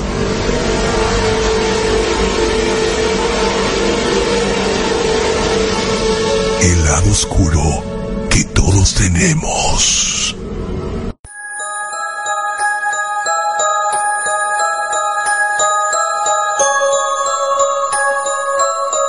En México se le ha dado el nombre de nahuales a los brujos que pueden cambiar de forma. Sin embargo, se cree que el contacto con sus nahuales es también común entre los chamanes que buscan el beneficio de su comunidad, aunque estos no se valen de la capacidad de transformación. Para estos, el nahual es una forma de introspección que le permite a quien lo practica tener un estrecho contacto con el mundo espiritual, gracias a lo cual encuentra con facilidad soluciones a muchos de los problemas que afligen a los que buscan consejo. Desde la época prehispánica, se atribuye a los dioses de las culturas maya, tolteca y mexica, entre otras, la facultad de tomar la forma de un animal, nahual, para interactuar con los humanos. ¿Realidad o mito? ¿Usted qué opina?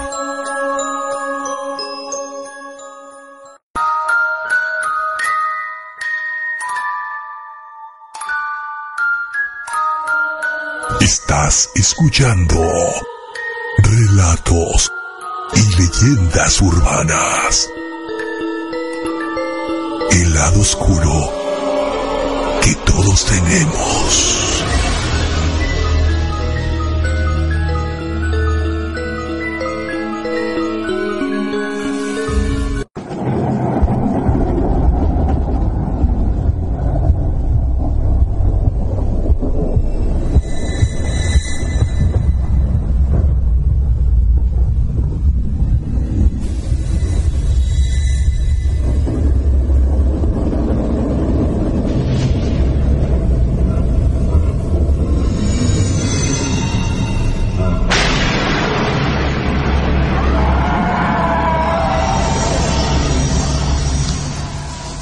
Regresamos a Relatos y Leyendas Urbanas a través de Secuencia Digital, tu música a través del tiempo. Estamos hablando en esta ocasión de la Llorona, esta mítica, este mítico personaje, este espectro que se aparece en diferentes partes de Latinoamérica y también en Europa, de diferente manera, ¿no? Y, con diferente situación, pero lo que es una, eh, pues ya como una característica principal de ella es el haber asesinado ya sea a uno o varios de sus hijos. Claro, siempre está la, nostalgia, el dolor, el llanto, el rencor de por medio cuando hay una llorona. Te voy a contar esta otra historia que no solamente le pasó a él, esta es su experiencia con la, con la famosa llorona. Bueno, pero no solamente él, sino toda la cuadra entera. Un día él estaba ahí, pues simplemente ya, eh, pues a principios de octubre, dice que estaba ya a finales de, a principios del mes de octubre, principios de noviembre, algo así por ahí estaba él con su hermana, estaban viendo la televisión, pues ya a altas horas de la noche. La mamá les había dicho que se fueran a acostar temprano porque eh, de repente en la noche ocurrían cosas, pero no les había dicho qué cosas. Sí. Simplemente váyanse a dormir temprano, no estén viendo. Y precisamente estaban viendo la película de parano- ah, Actividad Paranormal. Y dice, de por sí estábamos asustados y todavía nos asustan más. Como que no. Dice que ya dando más o menos las 12.30 de la noche, los perros de los vecinos empezaron a ladrar horriblemente. Y un cachorro que él tenía, a unas semanas, que tenía unas semanas de, en ese entonces, pues lloraba afuera en, la, en su casa, en el jardín, como si alguien le estuviera lastimando. Y él pensó, pues a lo mejor algún ladrón se metió a la casa, ¿no? Bueno, le preocupó el perrito y salió, fue a buscarlo al jardín para meterlo a la casa. Ya cuando estaba a punto de entrar a la casa, escuchó el grito, ese grito horrible de ahí mis hijos. Sí. Él lo escuchó y cuando iba a entrar a la casa, su hermano se levantó y salió rápidamente y lo vio y le hizo una señal como diciendo, ándale rápido, métete, ¿no? Porque lo habían escuchado. Dice que otra vez, eh, de repente, el perrito que él traía cargando estaba temblando de miedo. Wow. Y al lado de su hermano, cuando estaban ahí a punto de entrar a la casa, se volvió a escuchar el grito, pero como si estuvieran a un lado de ellos. Y fue un grito muy, pero muy leve, pero igual era un grito. Y decía lo mismo, ahí mis hijos. Sí. Se escuchó tres veces ese grito, pero ya la tercera, cuando eh, empezó a llegar uno de sus vecinos en su motocicleta, y se escuchaba cómo le gritaba a- desde fuera a su vecino, a la mamá que estaba dentro, mamá, ábreme, déjame entrar, que pateaba la, la moto, por, la puerta porque estaba aterrado. Literalmente estaba pateando la puerta para que le abrieran. Dice, con lo cual nosotros nos pusimos mucho más nerviosos. Después ya cuando decidimos salir, se escuchó la cuarta vez, pero ya se escuchó como muy a lo lejos, como unas tres, cuatro cuadras más a lo lejos. O sea que estaba más cerca. Ajá, y empezamos a escuchar cómo la gente empezó a murmurar. Cuando salimos, dice, a la calle, después, la gente ya estaba en la calle y la gente salía con veladoras. Oh, caray. Las veladoras a la calle. Dice que esto fue algo muy nuevo para ellos porque acaban de llegar a esa ciudad precisamente, pero decían que eso era ya de todos los años. Lo raro fue que pues sus papás ya la habían escuchado antes y nunca le habían dicho nada. Pero esto no solamente fue una experiencia de ellos, sino de todos los vecinos, que ya sabían que eso pasaba. Y cuando pasaba eso, salían con veladoras para ahuyentar a este, a la llorona. Qué tremendo, ¿no? De pronto son historias que envuelven mucho la cultura de México y Claro. de Latinoamérica. Fíjate que aquí nos pasan otra, dice, serán unos 10 años en la que una fiesta en casa de mi tía que vive en los límites del DF con el Zahuacoyo.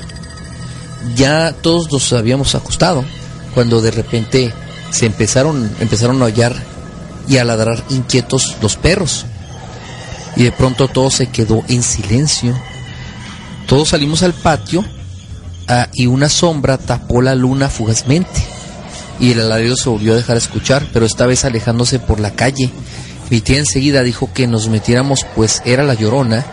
Y mientras más lejos escuche su grito, más cerca está de ti. Que es precisamente lo que acabas de decir, ¿no? Sí. Algo muy, muy, muy similar. Wow. Es que todo este tipo, hay muchos relatos, si lo vamos a ver desde la forma un poquito científica, que es de repente lo que hacemos nosotros, ver lo que es la forma científica, aquí no podemos saber qué es lo que está pasando, ¿no? Sí. Podríamos decir que la gente tiene algún problema o que se está sugestionando, pueden decir que las personas matan, asesinan a sus hijos porque tienen alguna enfermedad mental, depresión, y que lo lleva a hacer eso. Pero esto, como les dije, es un concepto, no es no solamente una mujer, no solamente la, la Malinche de México Sí. que anda en todas partes viajando, ¿no? Ajá. Que fregón, la verdad que anda viajando en todas partes, no. Este es el concepto donde una mujer muere o mata o asesina o le quitan o la violan matándole a sus hijos, tantas desgracias que pasan alrededor del mundo, que esa energía, ese sentimiento de dolor, de llanto, es lo que no deja descansar a estas almas. De que hay almas, las hay. De que existe el bien y el mal, existe el bien y el mal. Así como puede existir Dios, existe el diablo y los vemos dentro de nosotros mismos. Lo mismo es lo que pasa con este tipo de leyendas, este tipo de, de relatos.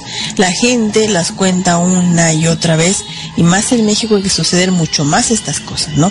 Pero es un concepto, no es sencillo, porque dices, ¿cómo la llorona va a andar viajando por todas partes? Es un concepto en el cual puede haber muchísimas lloronas, muchas tragedias de mujeres. Normalmente es a una mujer porque es la mujer la que es más apegada a los hijos, que es la que sufre, que es la que pare, que es la que engendra, ¿no? Junto con el hombre, pero es la que lleva, digamos, un poquito más la batuta en cuanto a la educación de los hijos y es la que sufre más.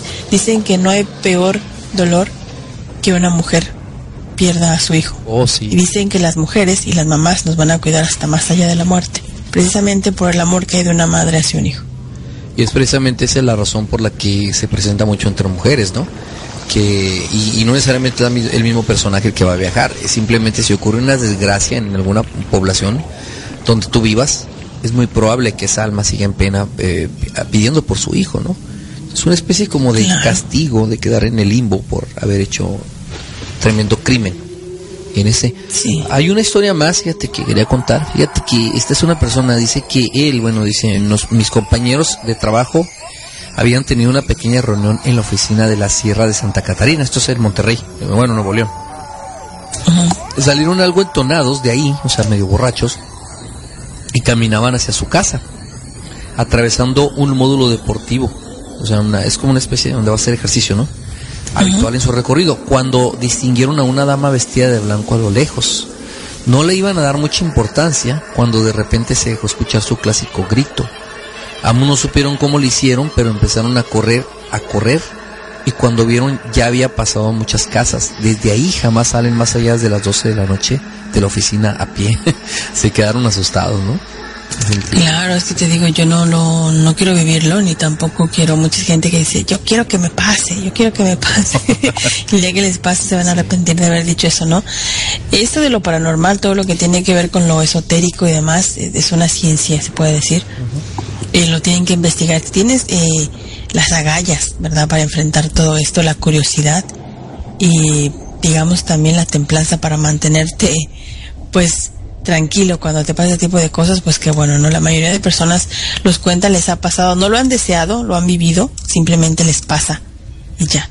No sé qué tenga que ver si porque ellos tienen algún tipo de don especial o tienen un poquito más de percepción que las personas comunes y normales, ¿no? Sí. No sé de a qué se deba que a algunas personas sí les pase y a otras no. La Llorona va a seguir siendo leyenda hoy, mañana y siempre. Va a pasar por generaciones y a todas las lloronas del mundo, alrededor del mundo, van a seguir aterrorizando y van a seguir espantando a las personas que estamos aquí. Muy bien, vamos a un corte comercial y regresamos ya prácticamente para despedir el programa, quedan escasos 18 minutos. Vamos a volver para hablar un poquito más acerca de la Llorona y este y dejarlos con el relato efectivamente del mismo caso, ¿no? Volvemos, esto es eh, Relatos y Leyendas Urbanas a través de Secuencia Digital, tu música a través del tiempo.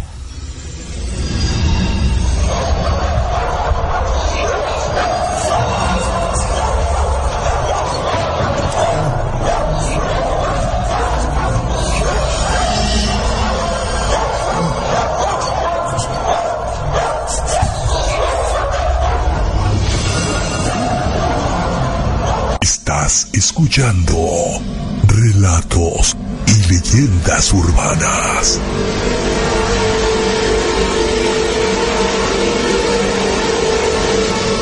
El lado oscuro que todos tenemos. Las sirenas son criaturas míticas que supuestamente viven en los mares del mundo. Su mitad superior luce como una bella mujer de pelo largo y de la cintura para abajo tienen cuerpo de pez. Los marineros y pescadores han contado historias de haber visto sirenas durante siglos. Las primeras observaciones fueron hechas en Asiria, alrededor del año 1000 a.C. La imagen popular de la sirena es sentada en una roca admirando su belleza en un espejo. Algunas sirenas eran criaturas bondadosas y les concedían los deseos a los marineros que las ayudaban, aunque algunos navegantes veían a la sirena como la representación de la mala suerte, un presagio de tormenta o un naufragio. También existen los cuentos de las canciones encantadoras de las sirenas, atrayendo a los marinos sobre las rocas donde sus barcos se rompían en pedazos.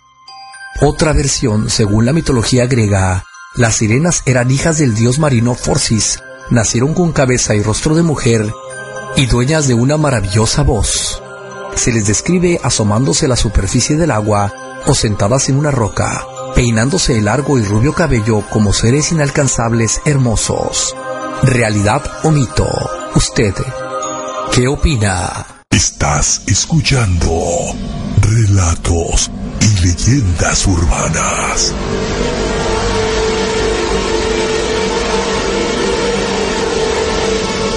El lado oscuro que todos tenemos.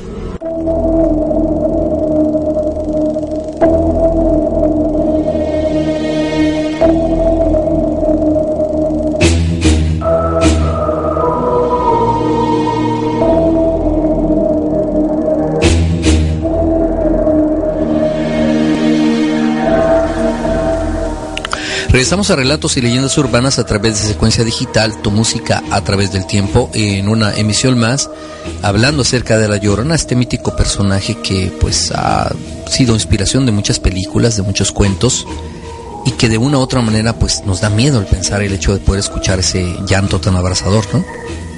Sí, pues abrazador y tan terrorífico, ¿no? Te daría pavor, yo creo que si lo escucho yo sí me, sí me gana, sí me gana. Totalmente, ¿no? Sí. Claro. Fíjate que este, bueno, pues prácticamente ya nos vamos, estamos ya, mm, digamos, despidiendo el programa. Lo vamos a dejar con la leyenda, el relato de, de la Llorona, y también con los bloopers, que esa es la parte graciosa de la grabación de la leyenda, ¿no? Eh, una disculpa por si hay unas palabras ahí un poco fuertes, pero bueno, en el cotorreo resulta todo eso, ¿no? Claro, ¿se acuerdan? Lo esperamos la semana que viene, igual, el día 11, de 8 a 10 de la noche, Relatos y Leyendas Urbanas y también toda la programación de Radio Secuencia Digital, también Radio Conexión Radical y también Estudio Lincoln. Hay que agradecerles a estas personas que nos permiten la retransmisión del programa. No fue posible hacerlo en la que buena 15 días porque hay un problema ahí técnico, pero ya mañana se va a resolver. Entonces la próxima semana estaremos también a través de la que buena 1510. Y bueno, este, dejarlos contentos con el relato de la llorona y pues desearles buenas noches. También a que descanses, que la pases bonito. Igualmente que descansen, pásenla rico y ya acuérdense que si escuchan por ahí de repente el llanto de la llorona, pues no salgan. Mejor córrele, ¿no? Mejor córrele. Muy bien, nos vemos entonces. Buenas noches. Buenas noches. Nos dejamos con el relato de la llorona y los bloopers.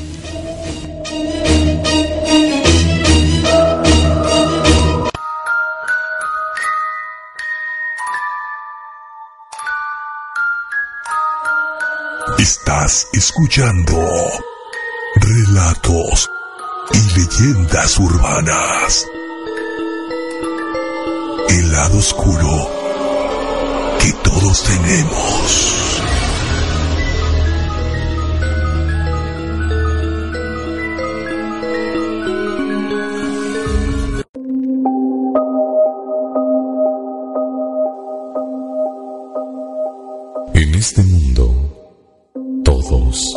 De la existencia de otras dimensiones, las cuales también son habitadas. En tiempos exactos y extraños, las dimensiones se cruzan, dejando almas perdidas, atormentadas y con la angustiosa necesidad de comunicarse con nosotros, pidiendo ayuda. En las provincias cercanas a la Ciudad de México, en un pueblo lejano, donde las costumbres son un tesoro y se cuidan con recelo, siempre existe alguien quien no las cree y no las respeta.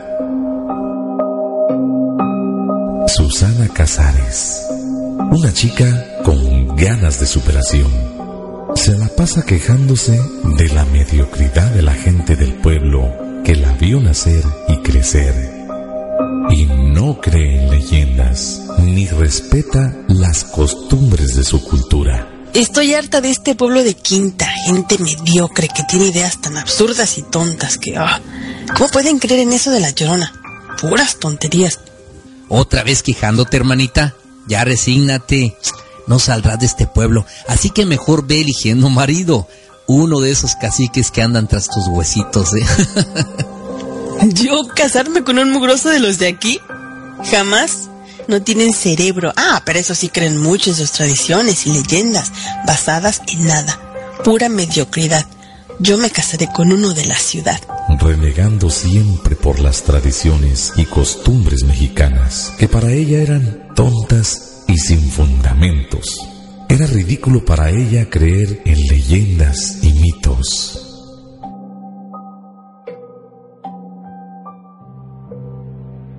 La leyenda de la Llorona siempre ha causado temor en los pueblos lejanos que se encuentran cerca de los ríos y casas abandonadas. Un lastimero llanto se escucha con el ruido del viento en las noches lluviosas, donde aquel ser se ve con más frecuencia y se muestra en muchas ocasiones como un ser diabólico. Mira, hermanita, mejor ni digas nada porque los que menos creen son a los que más se les aparece el chamuco, ¿eh? No solo son historias o leyendas, algunos testimonios son reales. Sí, sí, sí, ¿qué puedes decir tú? Todo le crees a la abuela. Puras mentiras basadas en rumores, chismes de pueblo, gente que no tiene nada que hacer. ¿Así que no crees nada de eso? Bueno, hagamos una apuesta. Hoy al caer la noche, tú te irás al río y me traerás unas piedras de ahí, pero tendrás que estar en la orilla del río al menos 10 minutos. Ya veremos qué tan valiente eres. Ay, ¿qué puede pasar? Nada. Y claro que iré. Es solo un río. Y no solo te traeré piedras, me meteré a bañar.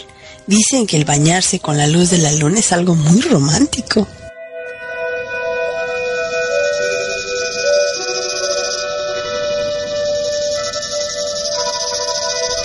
Al caer la noche, Susana está dispuesta a cumplir la apuesta hecha con su hermano. Sale hacia el río y en el camino se encuentra con una viejecita. Sus pasos son lentos, por lo cual Susana la alcanza rápidamente y la saluda. Buenas noches, señora. ¿Qué hace usted sola por este camino? Se puede caer. ¿Dónde vive? Buenas noches, hija. Salgo a buscar a mis hijos que no han llegado a casa y me preocupan. A ellos les gusta jugar en el río.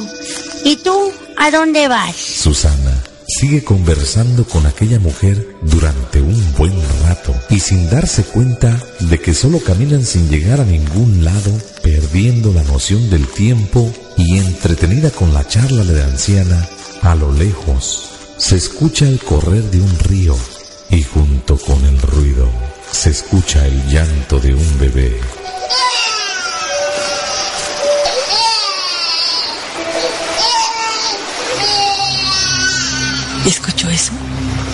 ¿Fue el llanto de un bebé? ¿Será de alguna casa cercana por aquí? Pero no recuerdo que haya casas cercanas del río. Qué extraño. Ya estamos cerca del río. Sigamos. Sigue caminando y adentrándose en aquella vereda larga y sin fin. La viejecita voltea a ver a Susana y le pregunta. ¿Y tú qué haces caminando sola? ¿No te da miedo? Ya ves lo que dicen de la mujer que se aparece buscando a sus hijos. ¿La llorona? Ah, esos son cuentos, rumores. Este pueblo mediocre está basado en leyendas que borrachos cuentan. Gente chismosa que no tiene nada que hacer. Y precisamente voy a bañarme en el río, por una apuesta que hice con mi hermano. Yo no tengo miedo. La respuesta de Susana pareció enojar a la viejecita, quien solo callaba y seguía caminando. Llegaron al río y Susana comenta. Yo no veo a nadie. No creo que sus hijos estén por aquí, pero debería gritarles. Tal vez le escuchen y vengan hacia usted. ¿Cómo se llaman? No te preocupes, hija. Ellos saben que los busco. Anda, báñate. Yo te espero aquí en esta roca. Susana se mete al río y la anciana se queda en la orilla, en una roca grande. Cuando Susana se adentra en el río y comienza a recolectar las rocas para su hermano, vuelve a escuchar el llanto de un bebé, lo cual la pone un poco nerviosa. ¿Qué fue eso? No, no puede ser. ¿Me estoy sugestionando? Seguido de este llanto, a lo lejos se escucha aquel horrible y escalofriante, quejoso grito lastimero, el llanto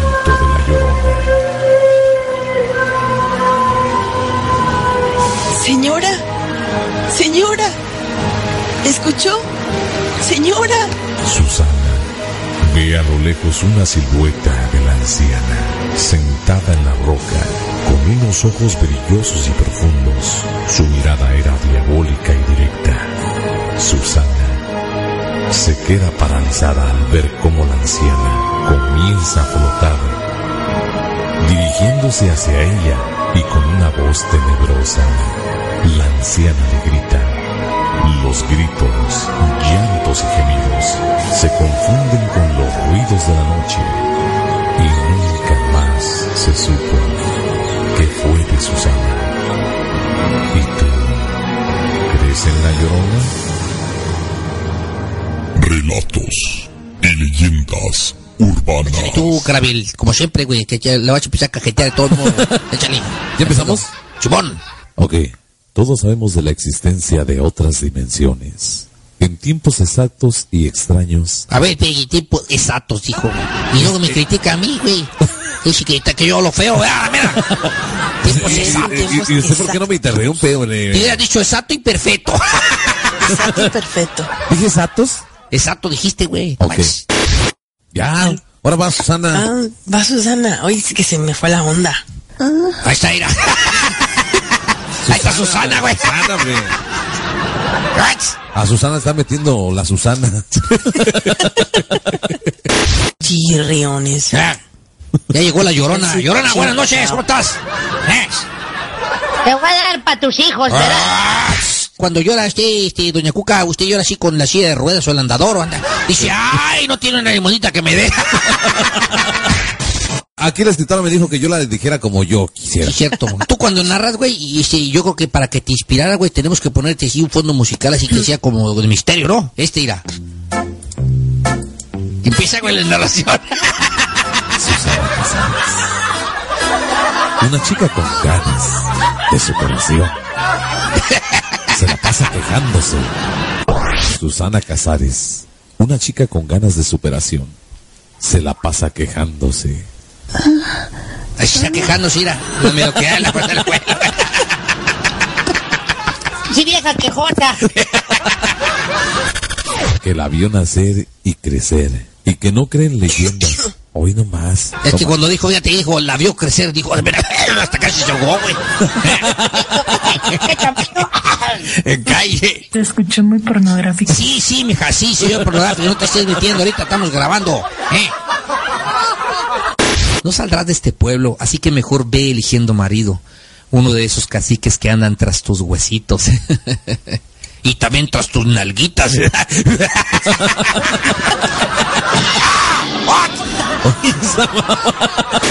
Yo casarme con un mugroso de los de aquí. Papé, che, che, jamás. pe, por favor, disculpe, dice con un mugro.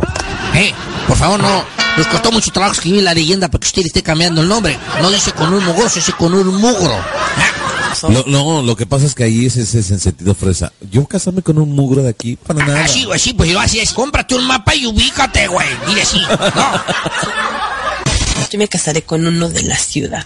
¿Y no quieres un mugroso así de la ciudad como yo? ¿Eh? Tengo un bote que te puedo ofrecer mi reinación, mis posesiones. Un bote, pero de esos para andar pidiendo dinero a las pinches esquinas, cabrón. Voy a, poner, a pedir limosna. Renegando siempre de las tradiciones. Renegando no era el tipo ese de la moto que está. Sí, se renegaba. Dije renegando, no renegado, pinche vieja sorda. ¡No te renejes!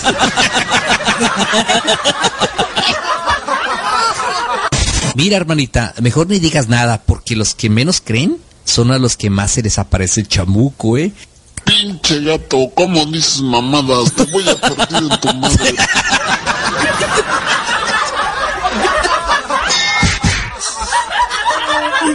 Y no solo te traeré piedras, también me meteré al río a bañar. Y dicen que bañarse con la luz de la luna es algo romántico. Y, y ¿sabes qué? Y nos vayamos así con la cumbia del río. ¡Ahí en la vaca! ¡No más la vaya! ¡Vaya! Suelta tu trenza y comete la vaca, no verá que la comete. Oye, esa mamá. Llegaron al río. Me quedaron unas bichas gallinas por ahí, güey. Perdón. ¡Ya, ya, ya! ¡Ya, ya! ¡Ush, ush! Sí, sí, ándale. Estamos grabando, Ane. Sí, sí, ya. Chino, chino. Chino, chino, chino, chino, chino, chino, chino. Se metieron todos los animales, güey, aquí en el estudio de grabación. Buenas noches, señora. ¿Qué hace usted sola por este camino? Así no se puede caer. ¿Dónde vive? ¡Estoy cagando!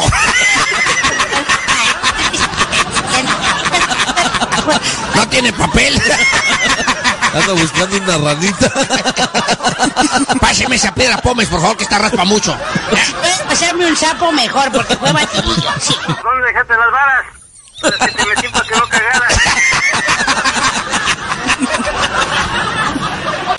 Cuando Susana se adentra en el río y comienza a recolectar las rocas para su hermano, Dijo una, hijo, esta está fresca, la acaban de hacer.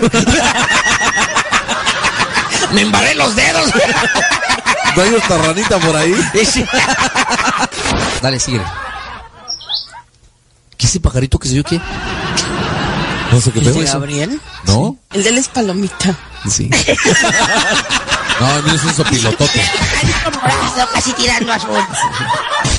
Y la anciana se queda en la orilla, en una roca grande puntiaguda, con forma de pene. Dirigiéndose hacia ella y con una voz tenebrosa, la anciana grita, ¡Ay, mi culo!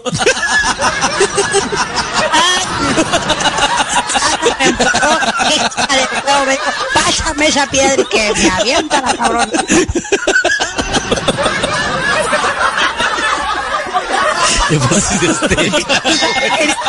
Del.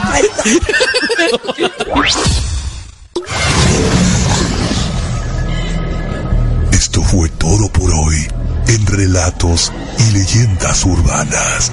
Los esperamos el próximo viernes para seguir elucumbrando todos los casos sobrenaturales y las historias de terror que nos ponen la carne de gallina. Relatos y Leyendas Urbanas. Una producción Secuencia Digital 2014.